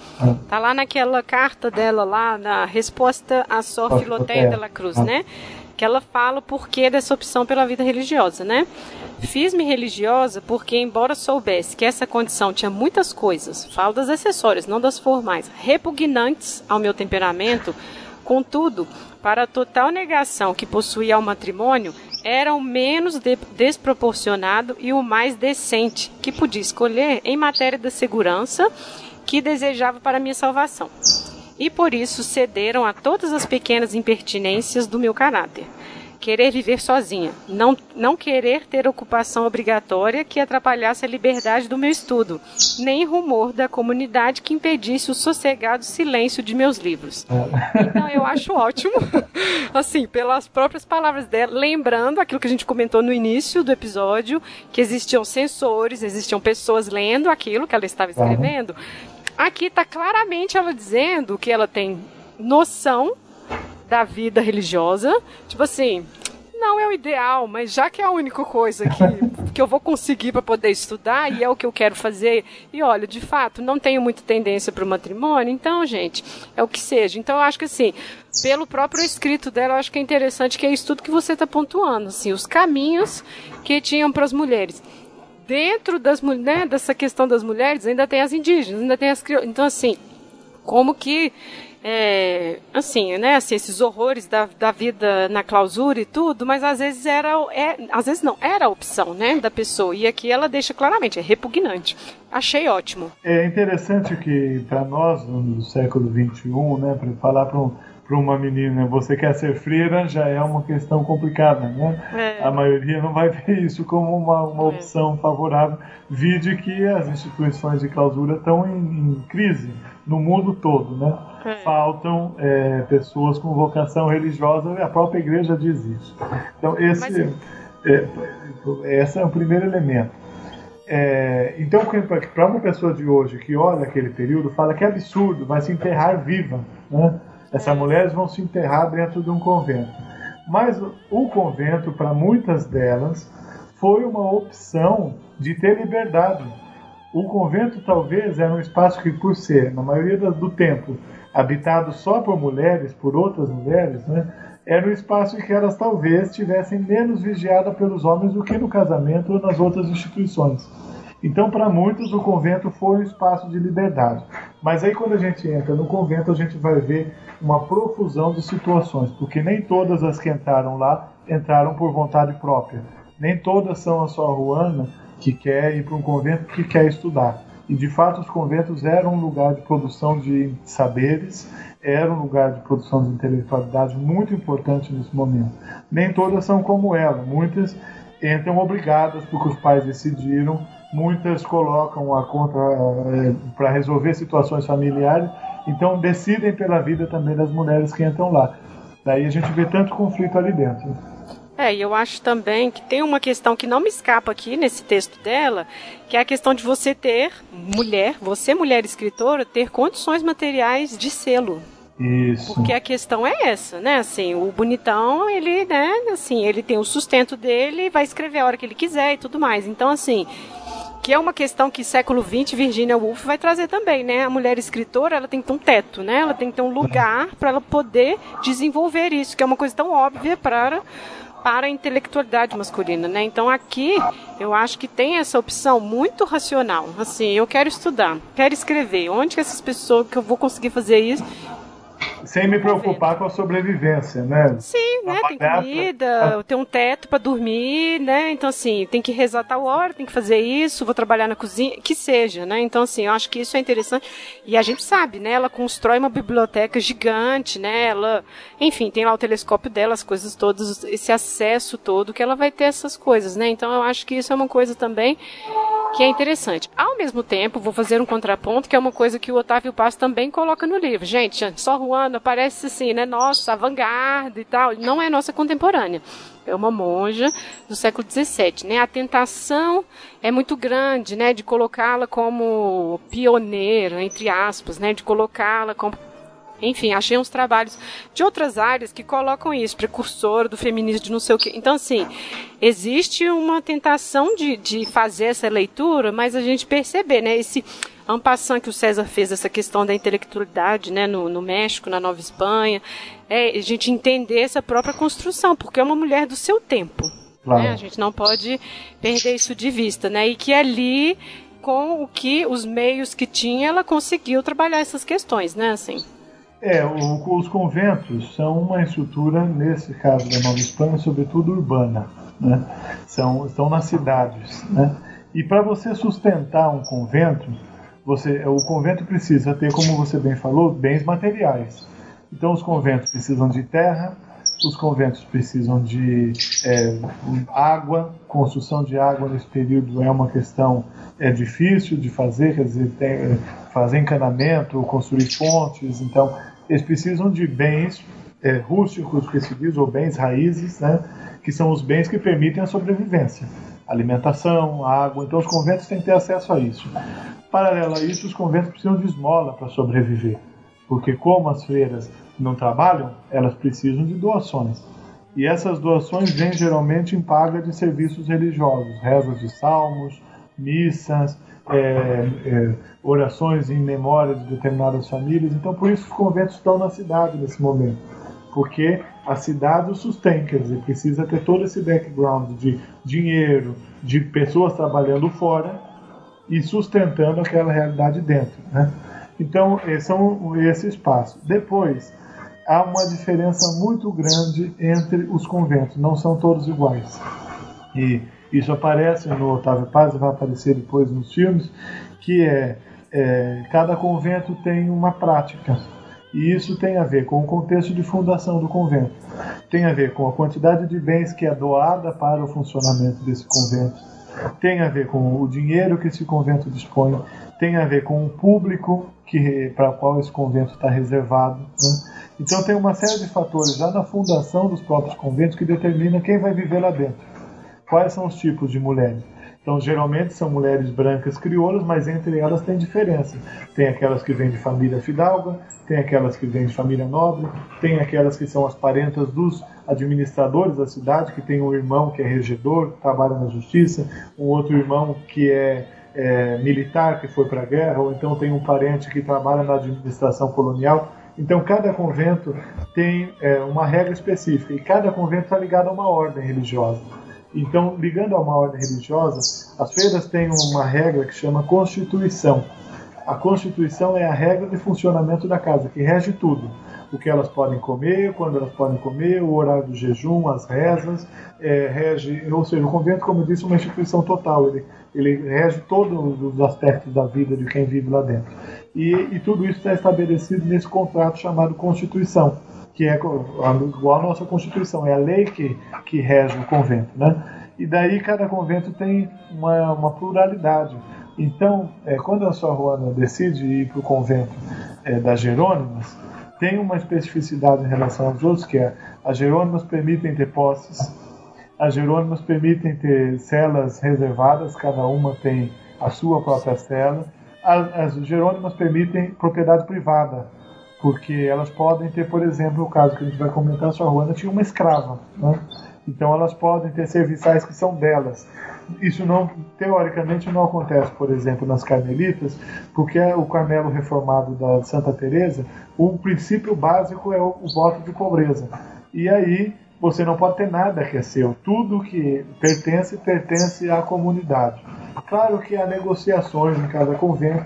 Teoricamente, por exemplo, as carmelitas não podiam ter escravos, mas as carmelitas no Brasil tinham escravos, a gente sabe disso, né? Então, é, também tem isso. E claro, é o que aquilo que a gente falou, para ela poder estudar, tem que ter outras trabalhando. E aí dentro dos conventos, nós temos uma diferença entre as chamadas monjas de véu, freiras de véu preto, são as religiosas de couro, e as religiosas de véu branco, que são as religiosas que fazem o serviço.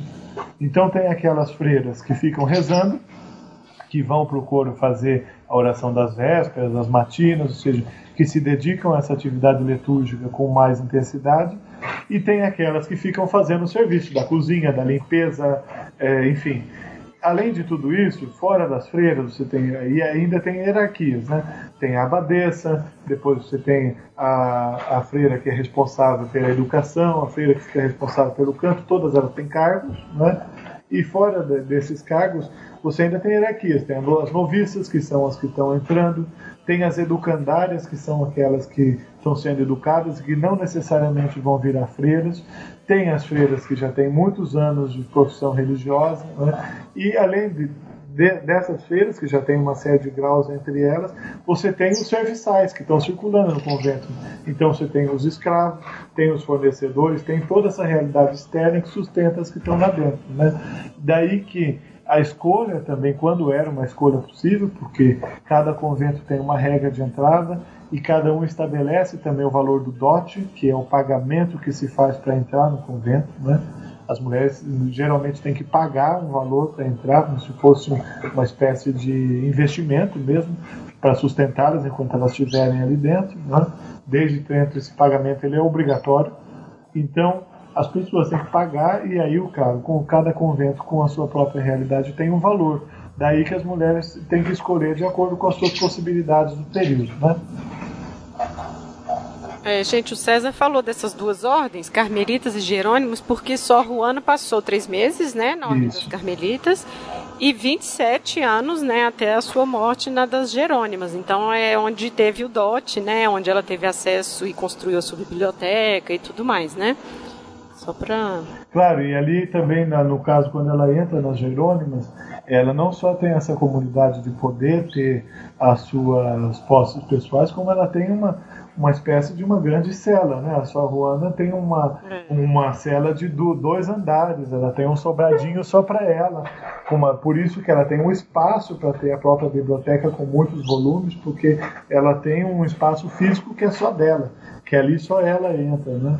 Mas eu acho que também a gente pode falar o porquê disso, porque aqui ela já tem uma notoriedade, né? Claro. Assim, os, né, assim, já tem pessoas lendo, todo mundo conhece a Só Ruana que faz os sonetos e tudo mais, né? Então, assim, a gente pode falar sobre isso agora.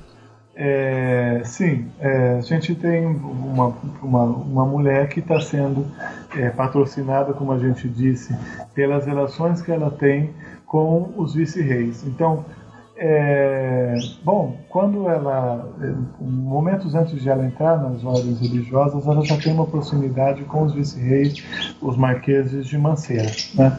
E a partir de um tempo meio nebuloso da vida da Sor Juana, a gente tem muito pouca informação sobre a presença dela na, na corte vice-reinal. Mas a gente sabe que foi fundamental porque ali ela ganhou a notoriedade e o patrocínio uhum. que permitiu que ela entrasse no convento. E ali também ela tomou contato com um jesuíta chamado Antônio Nunes de Miranda, que era o, confessor dos vice-reis e que veio a ser o confessor dela, Sor Juana, que é um intelectual também super estudado até hoje, que tem uma farta produção intelectual, é um dos grandes nomes, um dos grandes expoentes da intelectualidade da Nova Espanha. Né? Então ali ela tece uma série de relações que ela vai acabar levando para a vida toda. E, é, dada a notoriedade da sua produção intelectual, ela já começa nesse período a produzir sonetos, a produzir vilancicos, que são é, pequenos poemas musicados com um tema religioso, né, muito comum nessa época, cantados sobretudo na época da Páscoa ou do Natal. Então ela já começa a produzir é, textos, sobretudo, textos que dão a ela uma notoriedade. Né? Então, claro, nós estamos falando de novo. Por que, que ela consegue fazer tudo isso? Não só porque ela tem tempo, ou porque ela tem a biblioteca disponível que permite estudar para fazer essas composições, mas ela tem uma série de interlocutores. Então, a corte do vice-reino tem um monte de intelectuais, sobretudo religiosos, circulando por ali. E é assim que a sua Ruana vai ganhando é, é, um espaço muito grande dentro da corte, porque ela lê, tem acesso a livros, tem acesso à produção intelectual que está circulando ali dentro do vice-reino. Então, como é, a cidade do México é a sede, por ali circulam escritos do mundo todo, né?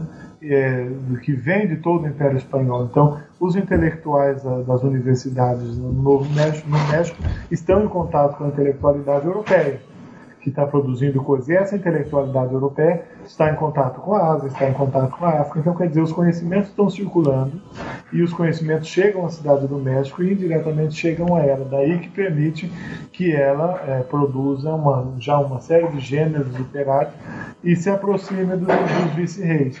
Então aí ela vai começar, primeiro dentro da corte ter uma relação próxima, depois dentro do convento ela continua essas relações.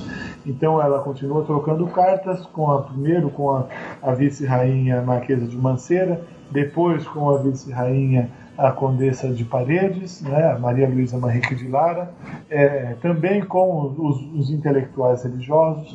Ela também vai ter alguma proximidade com o Frei Paia de Rivera, que era arcebispo do México. É, então a Sor Juana está o tempo todo é, produzindo e em contato com, com esses intelectuais que estão circulando. Né? Inclusive, esse é um tema de pesquisa recente, muitos autores de língua portuguesa publicados e circulados na Nova Espanha. O que dá para perceber por que, que ela vai ter aquele debate teológico com escritos do Padre Vieira.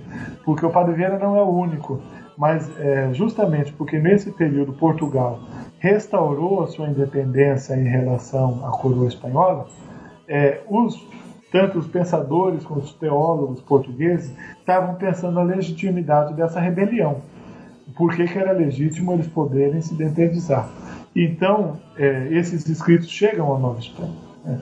Porque, claro, como a gente está falando, nós somos uma cidade enorme com proporções de qualquer cidade é, da península e esses escritos chegam. Então, os escritores de língua portuguesa são publicados, as imprensas da Cidade do México publicam escritores de língua portuguesa, eles circulam pelas bibliotecas da Cidade do México.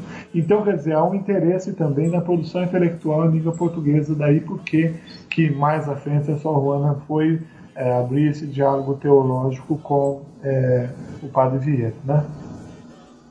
É, e acho que como você está falando desse debate, é interessante pensar por que, que ele causou o que causou, né?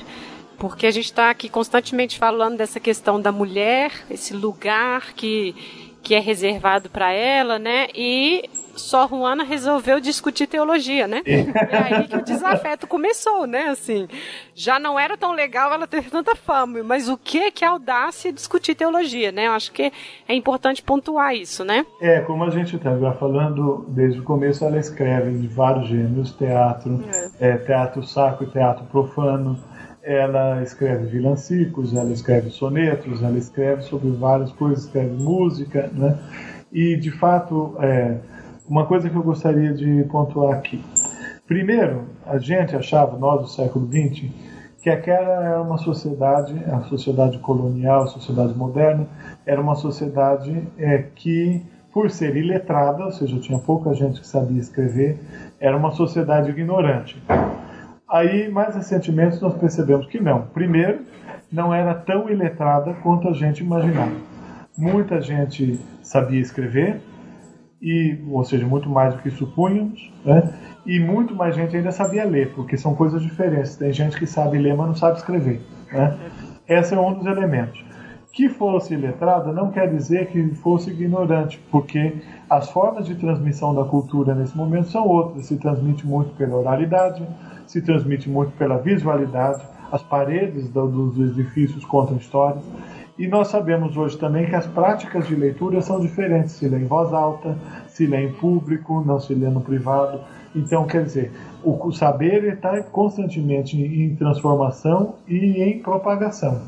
É, o, o, e, portanto, é, não são uma sociedade ignorante, é uma sociedade que o saber se transmitiu de uma forma distinta do que se transmite hoje. Esse é o primeiro ponto. Aí, quando nós percebemos isso, eu falo, ah, mas é, as mulheres estão em desvantagem. É verdade, as mulheres são menos educadas do que os homens no letramento. Porém, existem muito mais mulheres escritoras do que supunhamos. Hoje nós temos bases de dados de mulheres desse período, é, que por tamanha quantidade de escritoras desse período. Né? Então existem muito mais escritoras do que também supunhamos. Muita mulher produzindo intelectualidade e saber. Né? Porém, o que elas, o que lhes é permitido escrever, o que elas podem falar, tem limitações. Então, existem papéis de gênero estabelecidos sobre quais temas elas podem tratar. Então, as mulheres podem escrever desde que escrevam autobiografias baseadas na sua experiência, sobretudo as religiosas, né? Então, essas histórias de santas, elas podem escrever sobre isso. Elas podem compor peças de teatro sacro, sobretudo, quando forem religiosas. Elas podem escrever correspondência, cartas, né? Elas podem escrever peças de teatro? Podem, mas teologia não.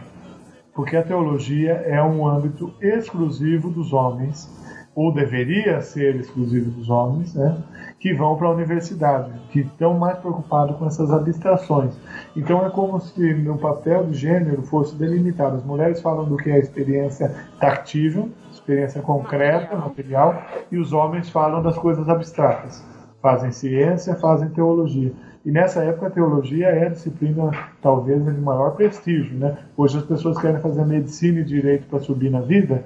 Naquela época, se você quer subir na vida, faça teologia, seja um teólogo, que é isso que te abre portas de caminhos, né? Então as pessoas eram teólogos. Então, é, quer dizer, elas não podiam falar. Pelo mesmo com esse veto, mesmo com esse tabu, a gente sabe que elas falam. A sua Ruana não é única elas entram às vezes em teologia, mas quando elas falam, existem é, dois elementos. Primeiro, elas têm que ter as costas quentes. Então elas têm que ter quem as defenda num possível conflito, porque vai haver conflito. Mulher falando de teologia vai ter problema e ela vai ter que ter quem a defenda. Então, no caso da sua Rona, ela mobiliza, inclusive né, aparece na série um padre é, para defendê-la. Então, tem que ter todo um background. Se você falar sozinho, você acaba na mão da Inquisição. Né? Esse é o primeiro ponto. Segundo, elas têm que, elas geralmente fazem uma dissimulação textual, que era uma tópica dessa época, que é falam de teologia pedindo desculpa ou pedindo licença. Então, olha, averigüe o que eu estou dizendo. Olha, eu humildemente não sei nada de teologia, mas Deus me revelou determinado assunto. Mas averiguem isso com os padres. Se eu tiver errado, por favor, me corrijam. Porém, elas opinam. A Santa Teresa de Jesus, que foi talvez uma das, das, grandes teólogas do século XVI, a Santa Teresa faz isso o tempo todo. Ela opina em teologia, ela entra na Assembleia e pede desculpa, fala, olha, mas averiguem o que eu estou dizendo, porque como me foi revelado, pode ser que esta pobre serva do Senhor não tenha entendido muito bem a mensagem que ele transmitiu. E por que, que a Santa Teresa faz isso? Porque ela tem as costas bem quentes, né? Ela tem toda uma nobreza, ela é próxima ao Felipe II, tem todo um grupo social que sustenta o projeto de reforma dela. Então ela se atreve, porque ela sabe que se ela tiver problemas com a Inquisição, ela vai ter quem a defenda. A sua Juana, a mesma coisa, um ruim em parte foi isso. Ela foi é, se, se, se, meter a falar de teologia e arrumou problemas. Aqui um último parênteses que eu gostaria de, de dizer. Embora houvesse Inquisição, e ela está presente na Nova Espanha, é o Tribunal do Santo Ofício, isso também é uma especificidade das colônias espanholas, eles têm tribunais da Inquisição funcionando na América, um na cidade no México, um em Cartagena de Índias na Colômbia e, e outro no Peru, na cidade de Lima, é, os tribunais vigiando a fé, né, eles estão ali. É, embora essa estrutura existisse, nós também não podemos sobrevalorá-la, porque a Inquisição, no caso da América, tinha uma jurisdição enorme. Enquanto na Espanha, por exemplo, chegaram a ter 37 tribunais de Inquisição funcionando para o território da Espanha, o território do novo, do, da cidade do México é um tribunal funcionando para um território que é três vezes maior do que o território espanhol. Então a gente sabe que há uma rede de funcionários da Inquisição, mas ela não está tão presente como ela estava na Europa. Esse é o primeiro elemento. Segundo, muita coisa passa sem que a Inquisição note, porque ela não tem funcionários o suficientes para vigiar o tempo todo o que está sendo dito o tempo todo. Ela tem essa pretensão, mas ela não consegue. Né? Daí que a censura de livros ela existe, a qualificação de livros ela existe, é, mas só que ela não é tão eficiente quanto se, se, se quer representar porque as pessoas estão correndo manuscritos. A censura é mais eficiente quando é no livro escrito, porque para ter licença de publicação tem uma série de avaliações anteriores dizendo pode ou não pode publicar. Depois de publicar, pode ou não circular. E aí tem os expurgos, que é quando a Inquisição manda arriscar partes de livros que são considerados problemáticos. Né? Então, tem censura? Tem, mas ela não funciona com, com tanta eficácia como se quer, porque é, enfim, são poucos funcionários e tem uma jurisdição enorme. E claro, as pessoas, o burburinho e os manuscritos que correm por debaixo dos panos, copiados ou não, correm muito manuscrito apesar da imprensa, né? Eles correm sem que a Inquisição se dê conta deles às vezes. Então existe uma censura, mas ela não é tão eficaz quanto a gente, a gente quer. Né?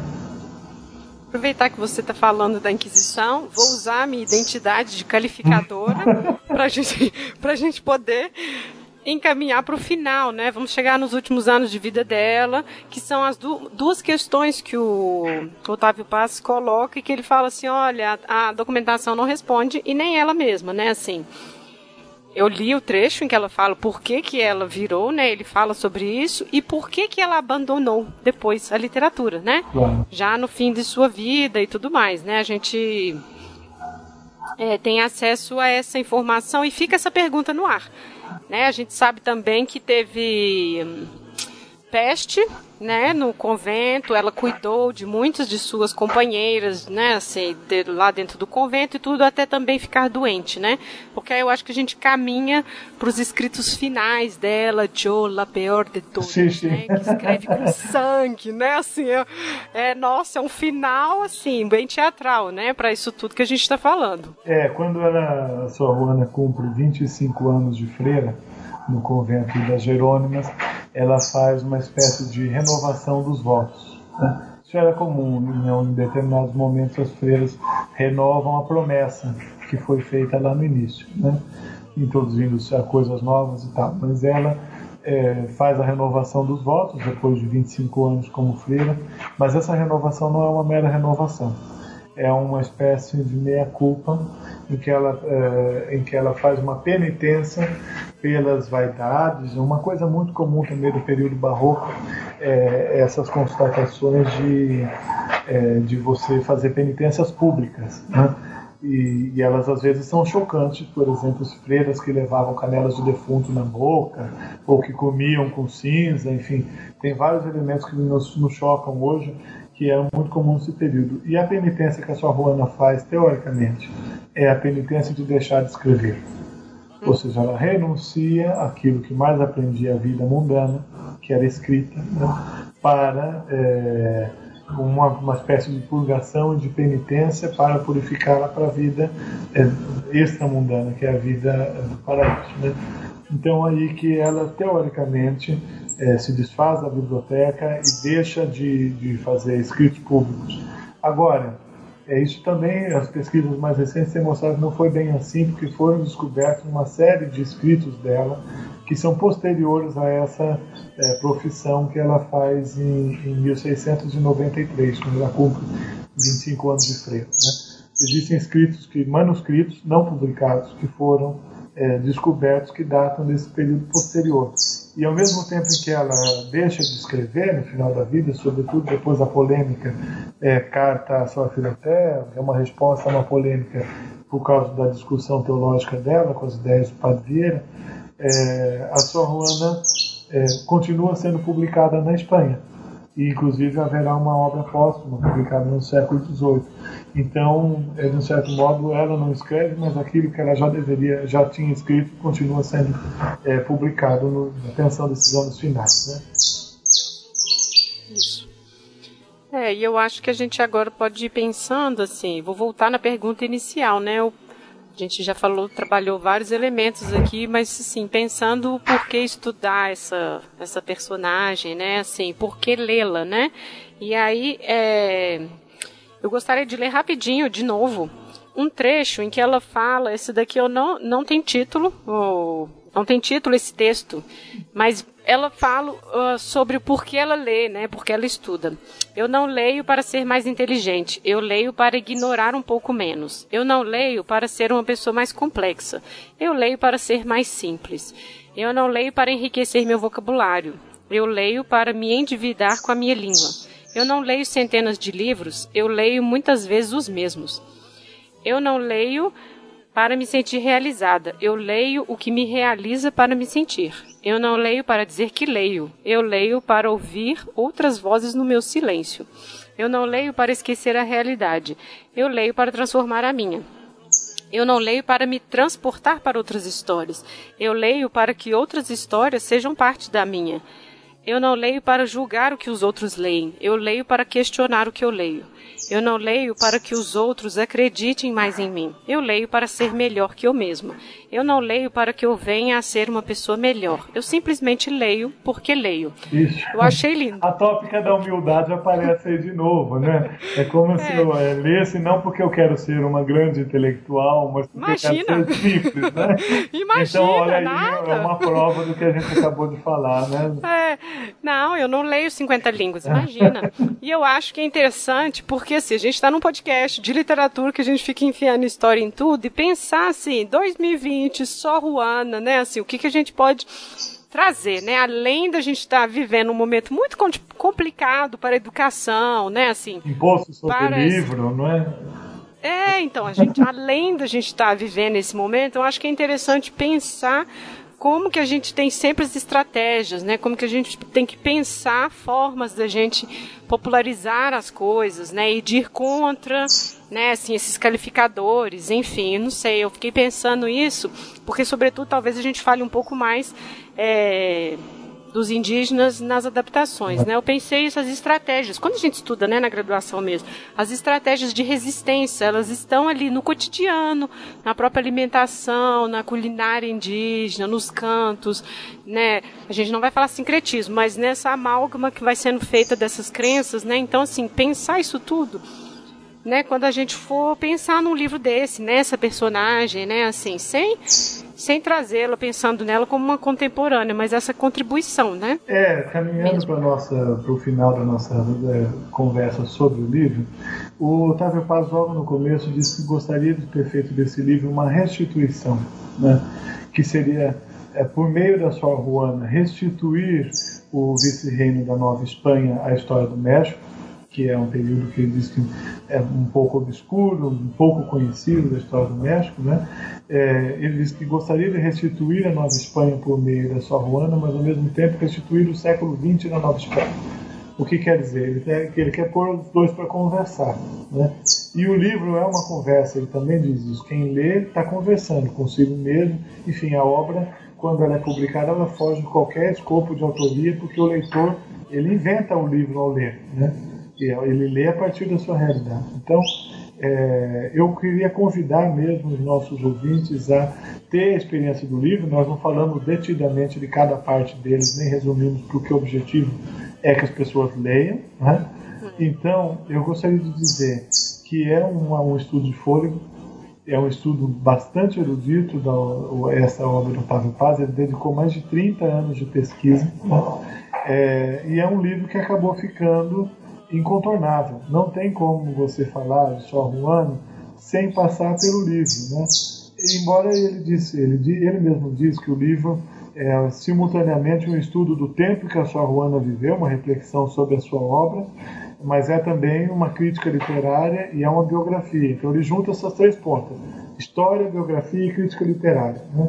Eu diria que é até um livro de um ensaio estético. Ele está discutindo muitas questões de estética barroca na obra, né? Então, o primeiro convite é esse, porque realmente é uma obra que a gente podia chamar que ficou um clássico. Ficou um clássico porque é incontornável. Você não tem como falar da obra de Sor Juana sem passar, pelo menos, por essa interpretação que, que o Otávio Paz construiu e que é, é, motor de muita discussão desde então. Desde o livro dele também, o livro dele também é como os livros da Sua Juana, é um livro que é, virou leitura obrigatória, que é discutido, debatido e que eu gostei muito de, de voltar a ler e espero que as pessoas também façam isso. Isso. Bom, vamos passar para as adaptações? Claro, claro, vamos lá.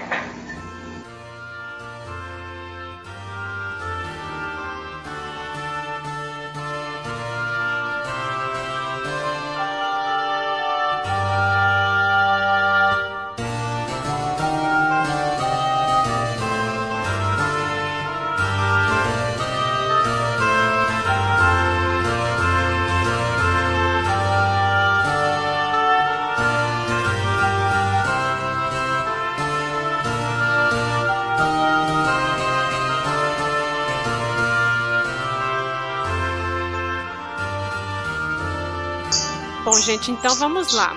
É, agora a gente vai passar então para as adaptações, que são duas. Uma dos anos 90 e uma agora de 2016, né? Que é a que eu falei que estava na plataforma Netflix, né? A primeira, de 1990, é uma produção argentina, Eu la pior de todas, né? Eu a pior de todas, que é uma frase, né? Atribuída a Sor Juana também. E é da diretora Maria Luísa Benberg.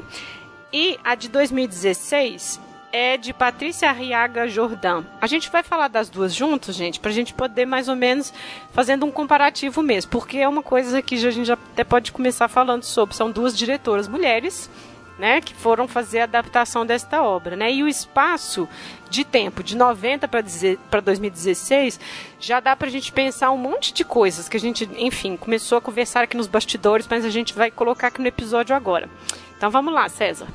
É, vamos primeiro, antes de comentar as duas obras, falar mais ou menos quem são os personagens retratados é, nesses, nessas duas produções. Então, além da, da Juana é, Inês, ou a Juana Asbarren, é, que é a própria sua Juana, nós temos vários personagens que vão circular pelas duas produções. Os vice-reis. Então, nós temos é, os vice-reis é, Marqueses de Mancera, que são vice-reis em meados da década de 1660. Então vai ter a representação ali da vice-rainha Marquesa de Mancera e, é, e, e, do vice-rei é, Marquês de Mancera. Além dos vice-reis, esses nós vamos ter os vice-reis que vieram na década de 80, que são os vice-reis Marqueses, é, Condes de Paredes, Marqueses de La Laguna. Né? Então, Maria Luísa Manrique de Lara é um episódio, é uma personagem que ganha bastante destaque na série, sobretudo.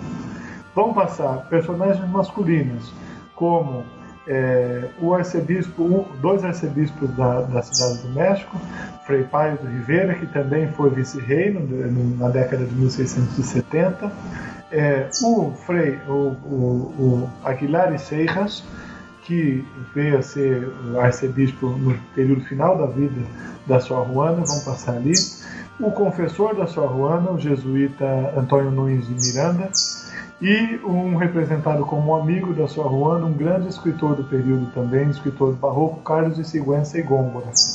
Então, esses são os principais personagens que vão passear pelas duas eh, pelas produções, né?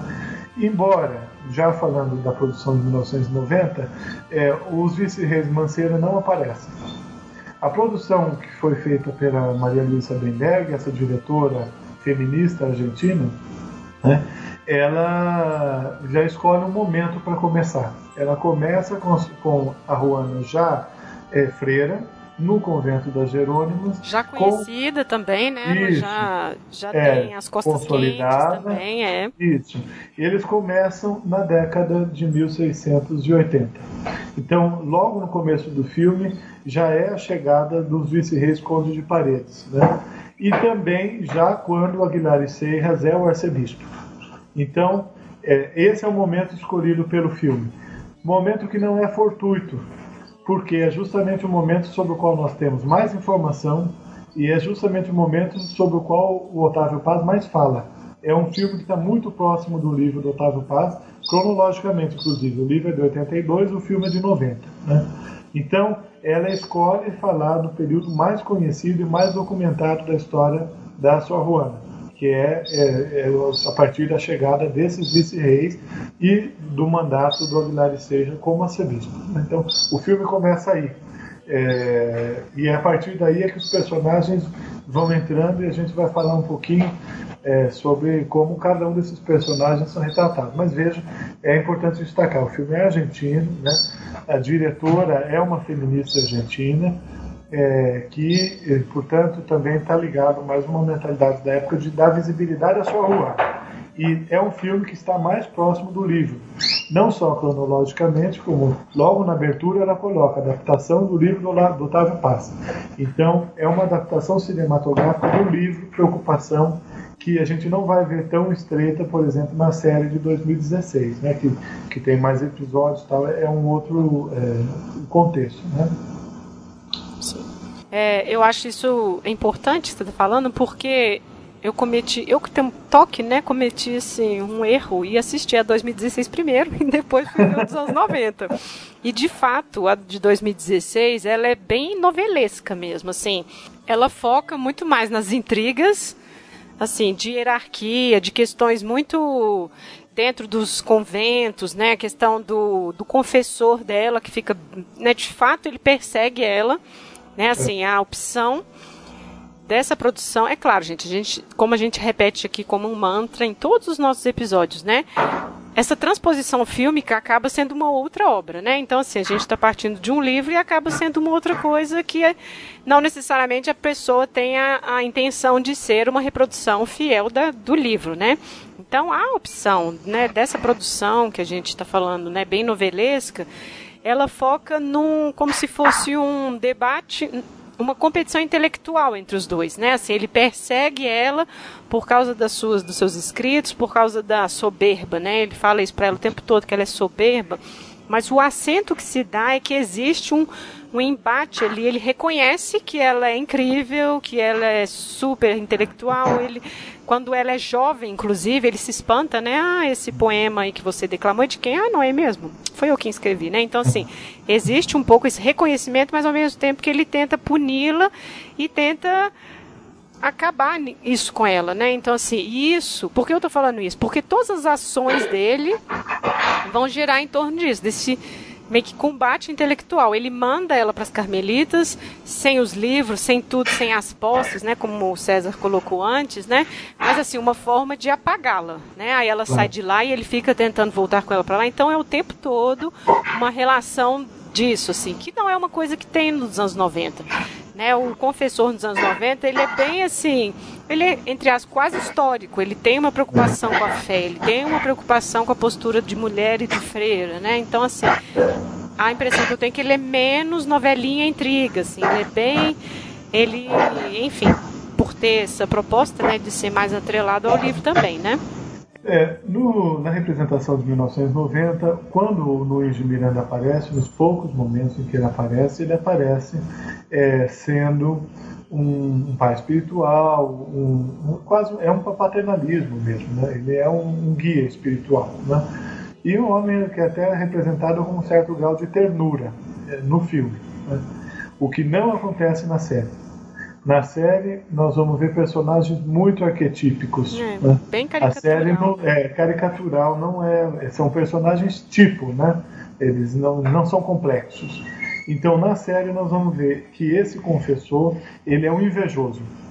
Ele é um homem que não suporta disputar espaço com uma mulher e que, portanto, o tempo todo o esforço dele vai ser de silenciá-la.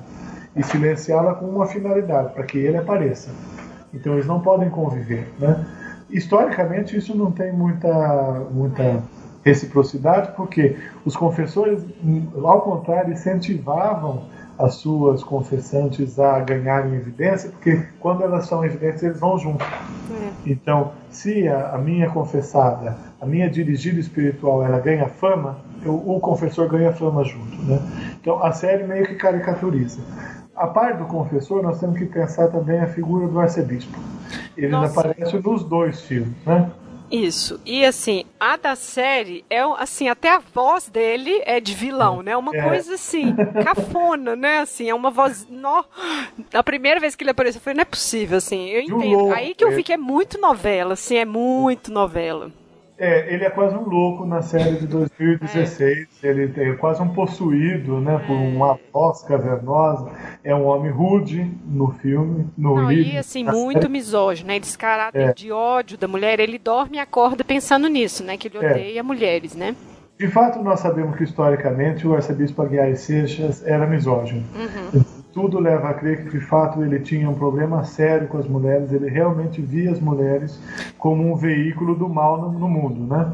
É, mas um, bastante, muitos homens, né, nesse período. É, exatamente. a cultura é misógina, né? É. é. Mas há graus e, e há nuances, né? Uhum. De fato, ele era um, uma pessoa que tinha uma série de reticências com relação às mulheres.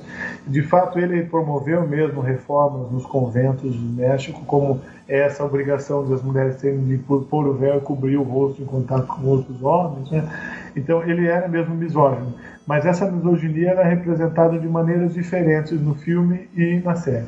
No filme, o Aguiar Sejas é um velho, é um homem que tem uma deficiência física, ele é manco, né, sofre de gota, anda com, com uma bengala, então ele é representado como um bispo, como um homem velho, assexuado, mas um homem que tem ojeriza mulheres. Né? Então, quando ele ele passa, ele entra no convento logo a cena inicial, é conversar à distância com elas e vem um, alguém incensando o caminho Isso. por trás dele, né? É. Então ele é representado, claro, essa misoginia aparece, mas ele tem uma, uma fragilidade física, né? Ele é um homem velho, gasto, né? Um homem é, que não consegue dar com as mulheres. É, no... eu acho, mas eu acho também que esse personagem, ele eu acho que a tônica é muito mais hierarquia. Tipo assim, além de, né, assim, bispo, eu sou superior, eu sou homem. Então, assim, eu acho que é muito mais um peso numa hierarquia do que esse de 2016, que é assim, um miúdo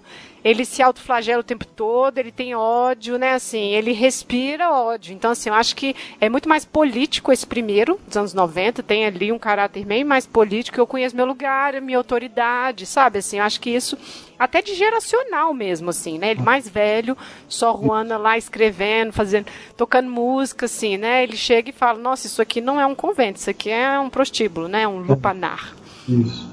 Então e... acho que ele fica bem com isso. E o, o, já o ator que é escolhido para representá-lo na, na, série é um cara mais novo, né? Uhum. Mas é um homem é um, que é representado sempre como rude, é, enfim. É, outra personagem que é bastante diferente entre a série e o filme é o Sigüenza Góngora, que é esse escritor amigo da sua Juana. O Sigüenza Góngora do filme, ele é um intelectual já de uma idade mais avançada, representado meio careca, com óculos enormes, né? E, e é um, um, cara muito, é, quase que um pouco apagado ali e tal.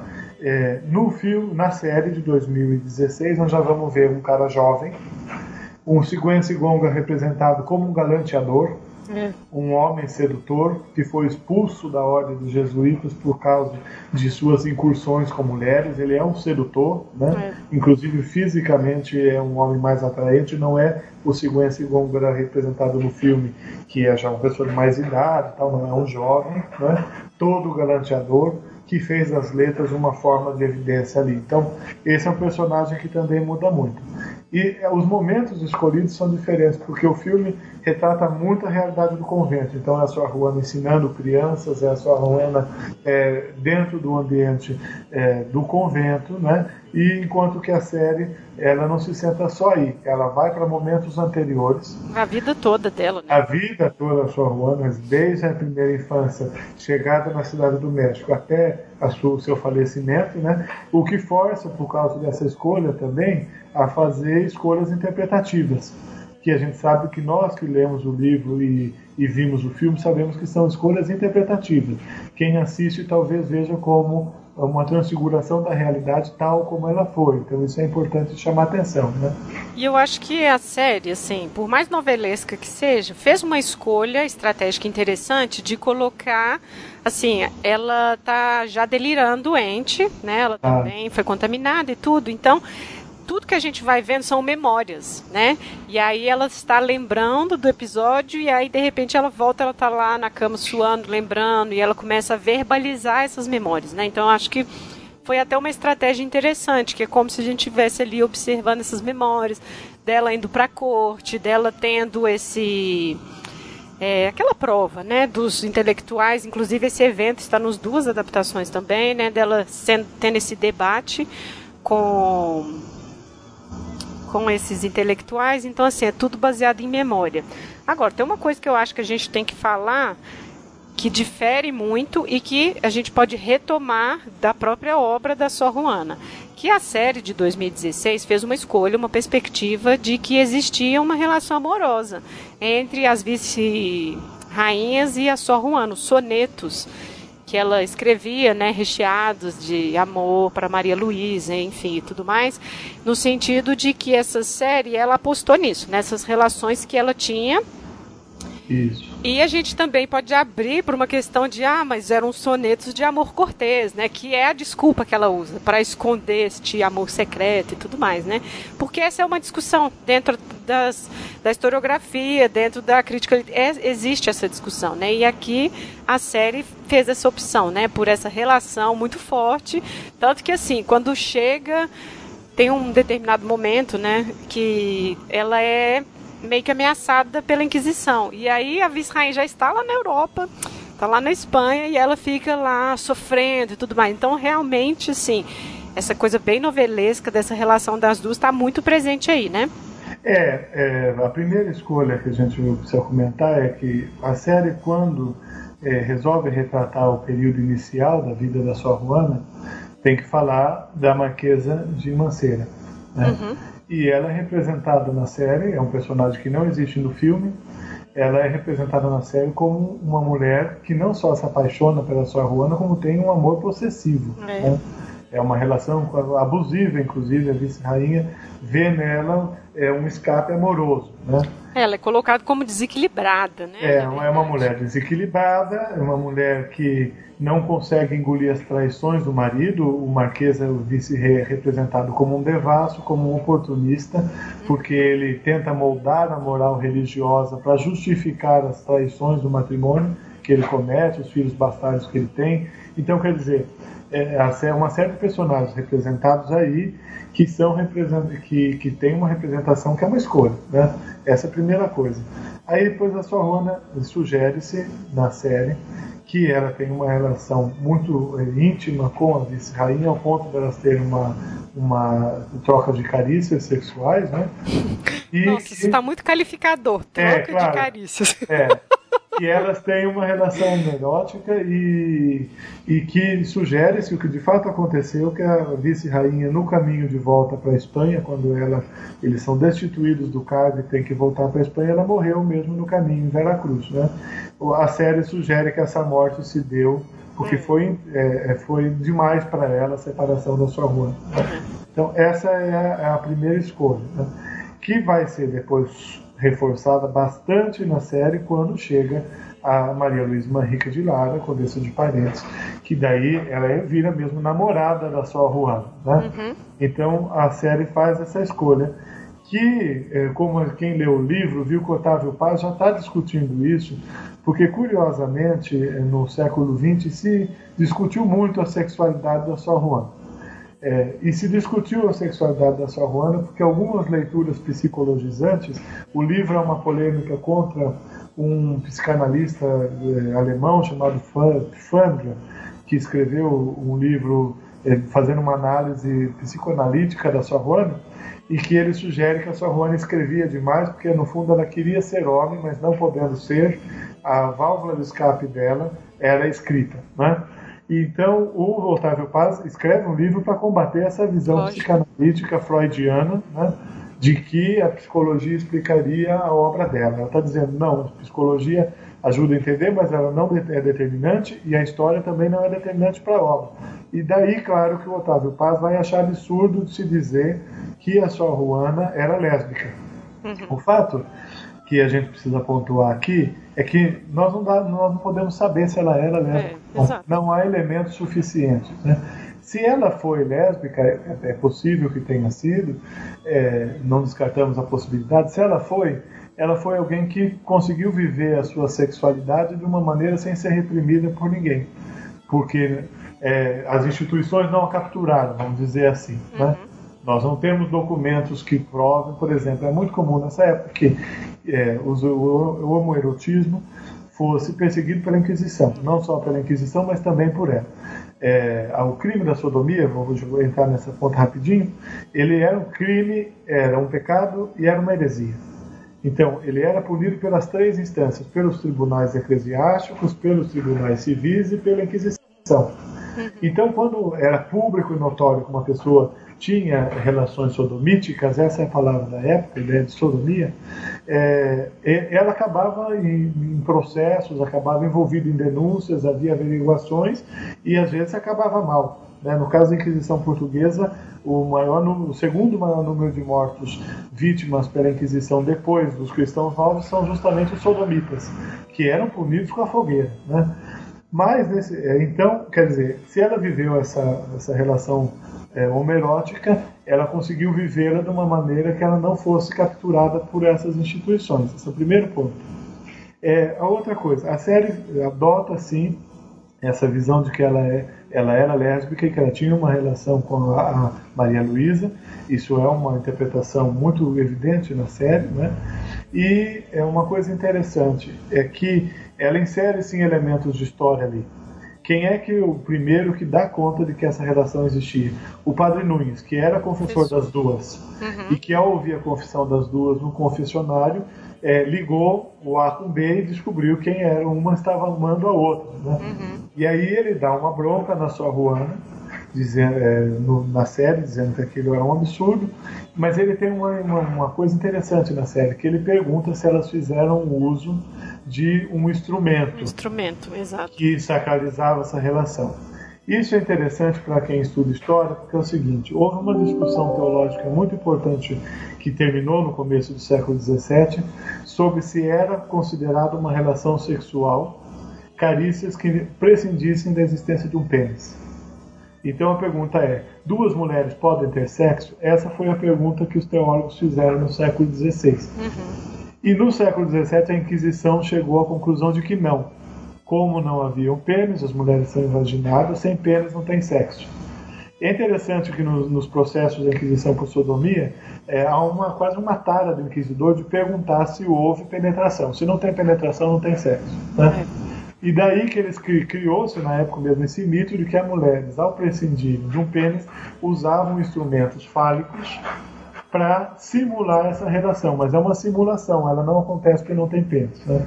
Daí que alguns pensadores, alguns historiadores chegam à conclusão de que a Inquisição e a Igreja eram tão machistas, tão machistas naquela época, que talvez as lésbicas se safassem por não ter pênis na relação. Uhum. Então, eles não acreditavam que carícias trocadas entre mulheres fossem sexo, logo é, não era sodomia, logo elas não precisavam ser vigiadas ou punidas. Né? É. Então, isso aparece de relance na série.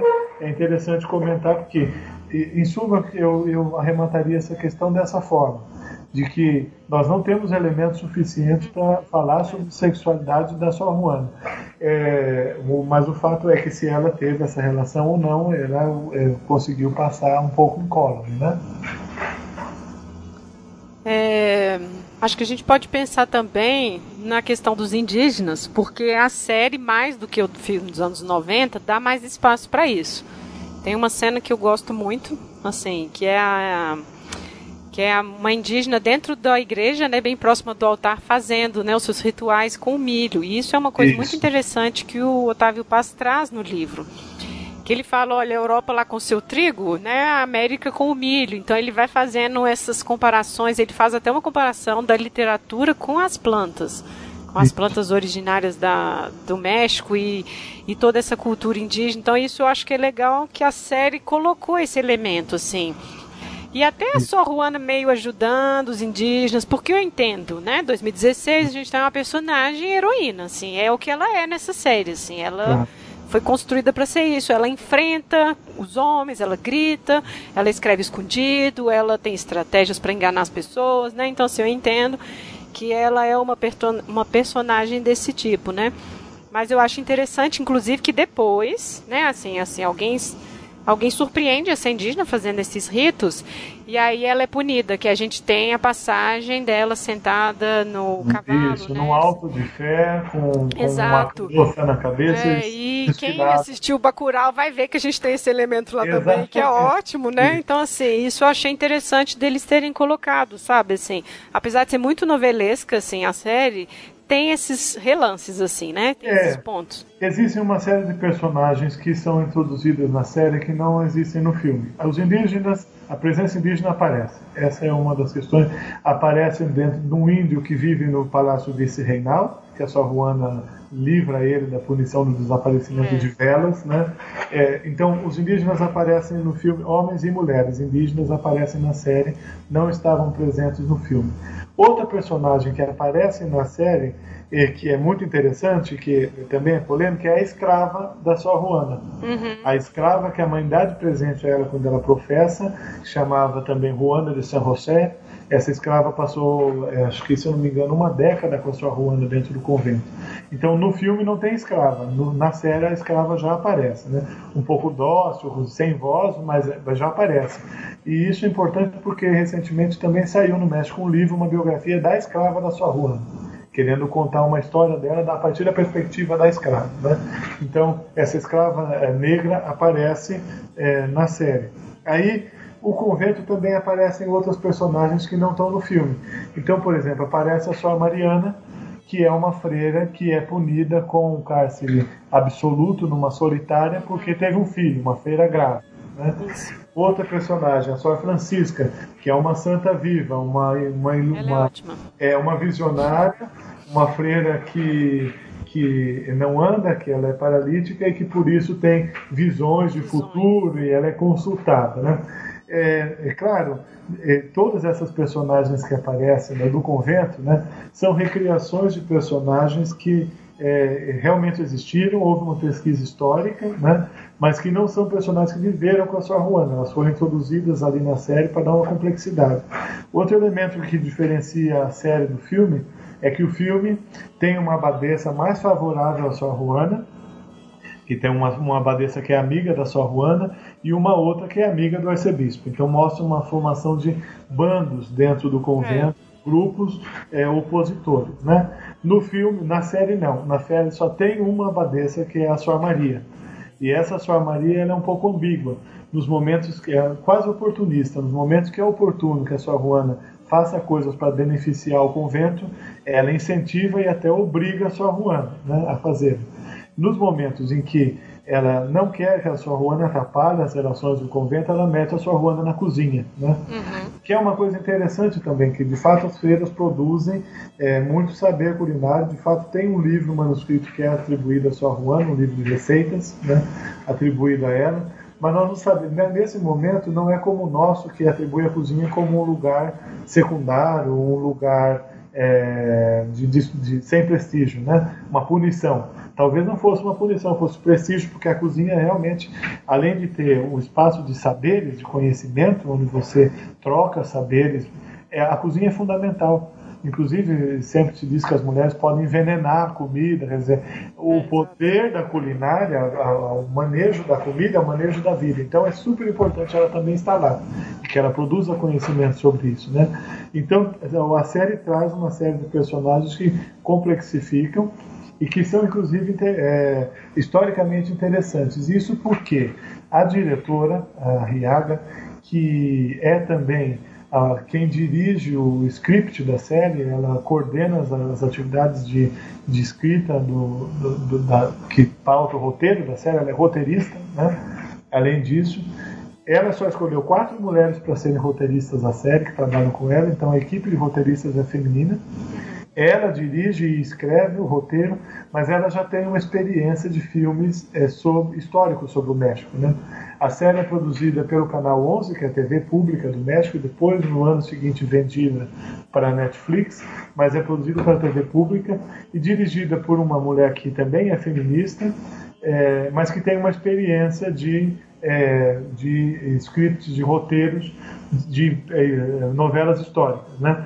Depois da sua Juana, ela escolhe uma outra personagem interessante que é a Malite, que é outra é, personagem é, polêmica, polêmica, da história do México, né? E também feminina e também um personagem icônico do período da conquista. Então a série que, que ela faz em seguida, que também é a Riaga que faz, é sobre a Malite. Então ela tem já essa carga de experiência sobre representação de história e de um personagem feminino na história do México. Né? É, eu acho que o que a gente pode pensar dessas adaptações, que é uma porta de entrada para quem quer conhecer, né? A Sor Juana. Talvez a estética de um filme dos anos 90 agora não agrade tanto mais, né, assim, as pessoas e talvez comecem pela série do, né, uh, a série novelesca lá. Mas eu acho que é uma forma de acessar. É claro que o livro é lindo e eu acho que as pessoas assim ganhariam muito lendo o livro e mas eu penso que talvez, assim, por mais que a gente já tá apontando essas coisas muito mirabolantes, assim, na série, eu acho que é uma forma de ter acesso a essa personagem. E acho interessante, assim, de existir isso, assim, hoje, sabe? A gente, é claro que a gente está pensando sempre nessa discussão do feminismo, dos lugares, né, de gênero, claro. discussão de gênero, né? Então, assim, nada mais óbvio do que ela existir. Mas eu acho que, assim, tem o seu mérito. E tem, assim, o óbvio de, de, de, uma produção como essa, né? Os capítulos terminam sempre numa problemática, né? Assim, para você já logo assistir o outro em seguida e a expectativa do combate, do embate dela com os intelectuais. Então é toda uma construção que quer despertar nisso em você, pessoa que está assistindo, né? Assim, angústia, o sofrimento, toda o, enfim, todo, como é que é essa palavra? Esqueci. É, todas as macumunações do, do, confessor dela nas costas dela, e você fica assim, ai meu Deus, por que, que ela ainda está confessando com ele, sabe? Assim, então, ah. tem essas coisas bem básicas que você vai pensando, mas que, de por um lado, você vai tendo acesso a isso. assim, a um México do século XVII, vice-reis, vice-rainhas, olhos indígenas, né? Que aí eu volto numa frase que ele tem no livro, que assim, na hora que eu li eu já fiquei assim, como? Que ele fala que a Nova Espanha era um reino de esperança, era próspero e tudo mais, mas que tinha fome, tinha miséria, tinha peste. Não, não, sabe? Assim, não é assim. Então é próspero pra quê? A gente tá falando do quê, sabe? E me incomodou porque está no livro e depois no documentário, né? Assim, então um documentário é. muito antigo, dos anos 90 também, falando sobre Sor Juana e eles voltam nessa frase, sabe? Assim, e aí remete também a um ponto que ele coloca no livro, que é um período da história mexicana que é muito revisitado, ele é muito revisado com muito esmero, Nova Espanha, sabe? Então, assim, é uma coisa que eu acho que pode ser interessante para quem interessar, sabe? Assim. É um período fundamental para a visão de história, de passado que os mexicanos têm sobre si mesmos. É a mesma coisa de falar do período colonial no Brasil. Né? Então, é Sim. como se uma certa... o nosso mito fundacional é um português, um mito oficial, nós estamos revendo isso, mas um português que pega uma caravela e chega no continente americano em 1500. O mito fundacional do México é um guerreiro chamado Hernán Cortés com uma série de outros militares que, com poucas pessoas, conseguem destruir e tomar uma cidade é, milenária e, e com uma multidão de gente vivendo lá que era Tenochtitlan. Né? Então, esse é o mito fundacional. Então, a Nova Espanha é um período importante na memória que os mexicanos têm de buscar quem são eles, né? assim como no período colonial brasileiro também é para gente. Então, é, claro, tem uma coisa na série que é o seguinte: Juana Inês, né? Ela, ela posta como nome dela em evidência, é Juana Inês. E aí o meu incômodo, porque Juana Inês é Sor, né? E não, não aparece na série, quer dizer, ela é uma freira. E essa é uma das críticas que eu faria à série, que a Sor Juana é uma freira. Queremos ou não, no século XXI, Exato. ela foi uma freira. Ela foi uma religiosa, ela não é uma teia lutando contra a igreja para ter direito Exatamente. de voz, ela é uma freira ela é uma pessoa que participa da estrutura. Né? Então, Juan Inês. Já o filme é, é, quase uma ironia, Joe la pior de todos, né? porque é, é, a frase que efetivamente ela escreveu, que, é, que ela escrevia em alguns é, escritos dela, era Yo la peor del mundo, né? Porque é justamente nessa tópica de humildade das mulheres, de escaparem à vaidade que era sempre atribuída a ela. Né? Então a Sorwana escreve Yo la peor del mundo mas a diretora colocou Yola pior de todas, que é na verdade uma ironia, porque a personagem no filme, no filme ela é uma feminista que está brigando, é, ela é uma feminista, então quer dizer, não entra a questão do lesbianismo, mas entra a questão de que ela é uma feminista ensinando outras mulheres que elas podem ter o direito do conhecimento. Né? Então é uma ironia, que ela colocou eu a pior de todas. Pior de todas por quê? Porque se alça contra é, o patriarcalismo. Né? Então, é, esses são elementos que a gente tem que ter em vista também. E claro, como você falou, ainda tem um apelo. Uma coisa é você ver um filme, você viu o filme no cinema, né? Hoje a gente assiste no computador, né? parece que você viu no cinema. Você assistiu o filme no cinema e vai para casa. A série faz com que você tenha que manter o público, né? Fiel ali assistindo. E daí o último incômodo meu é que, de fato, na série tudo é levado para questão pessoal. É sempre uma briga de personagens arquetípicos e tudo que a sua Juana faz é para brigar com o seu confessor, é para brigar com o seu superior, e tudo que o confessor faz é para sabotá-la. Né? Então é como se a vida deles se resumisse a ficar brigando entre, entre eles mesmos. E o livro mostra que é, é justamente o contrário. A obra é, tem outras coisas. Quer dizer, o, e outra, eu, me atrevo a dizer, o padre Nunes, ele tinha tanto poder na cidade do México, sendo reitor de um colégio universitário, qualificador do Santo Ofício, confessor dos vice-reis, que ele podia prescindir da sua Juana para ter fama, porque ele por si só já era famoso. Né? Certamente. Então, quer dizer, ela também escolhe o seu confessor porque ele é um intelectual que é, é de prestígio, né?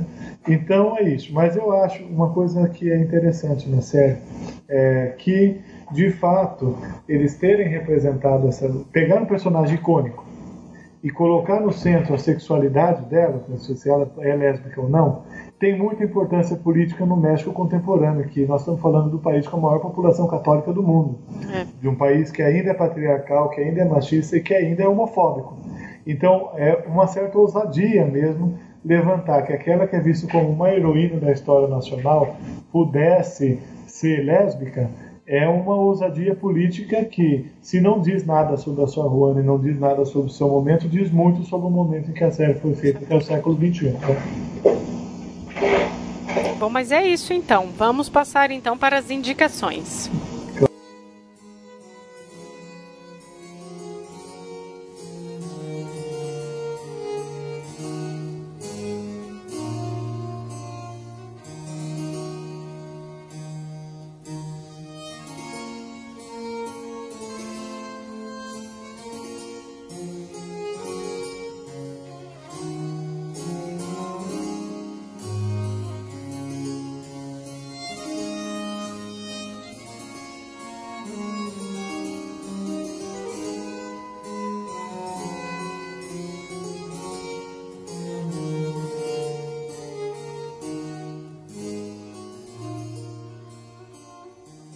Gente, a gente está encaminhando para o final desse episódio e agora a gente passa para a parte de indicações. César tem algumas indicações, né? Vamos lá.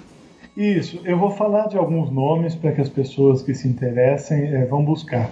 Então, o primeiro apelo é leiam Otávio Paz. Sim. O livro Soro Juana Inês de la Cruz, As Armadilhas da Fé, ele foi, é, em 2017, relançado pela editora Ubu, que é aquela editora que acabou saindo com o fechamento da COSAC Naif. Né? Uhum. Então essa editora republicou, porque a publicação em português era de 98 pela Mandarim e ela estava esgotada. Então agora, de novo, nós temos uma nova edição do livro, uma nova tradução, vocês podem ver. Né?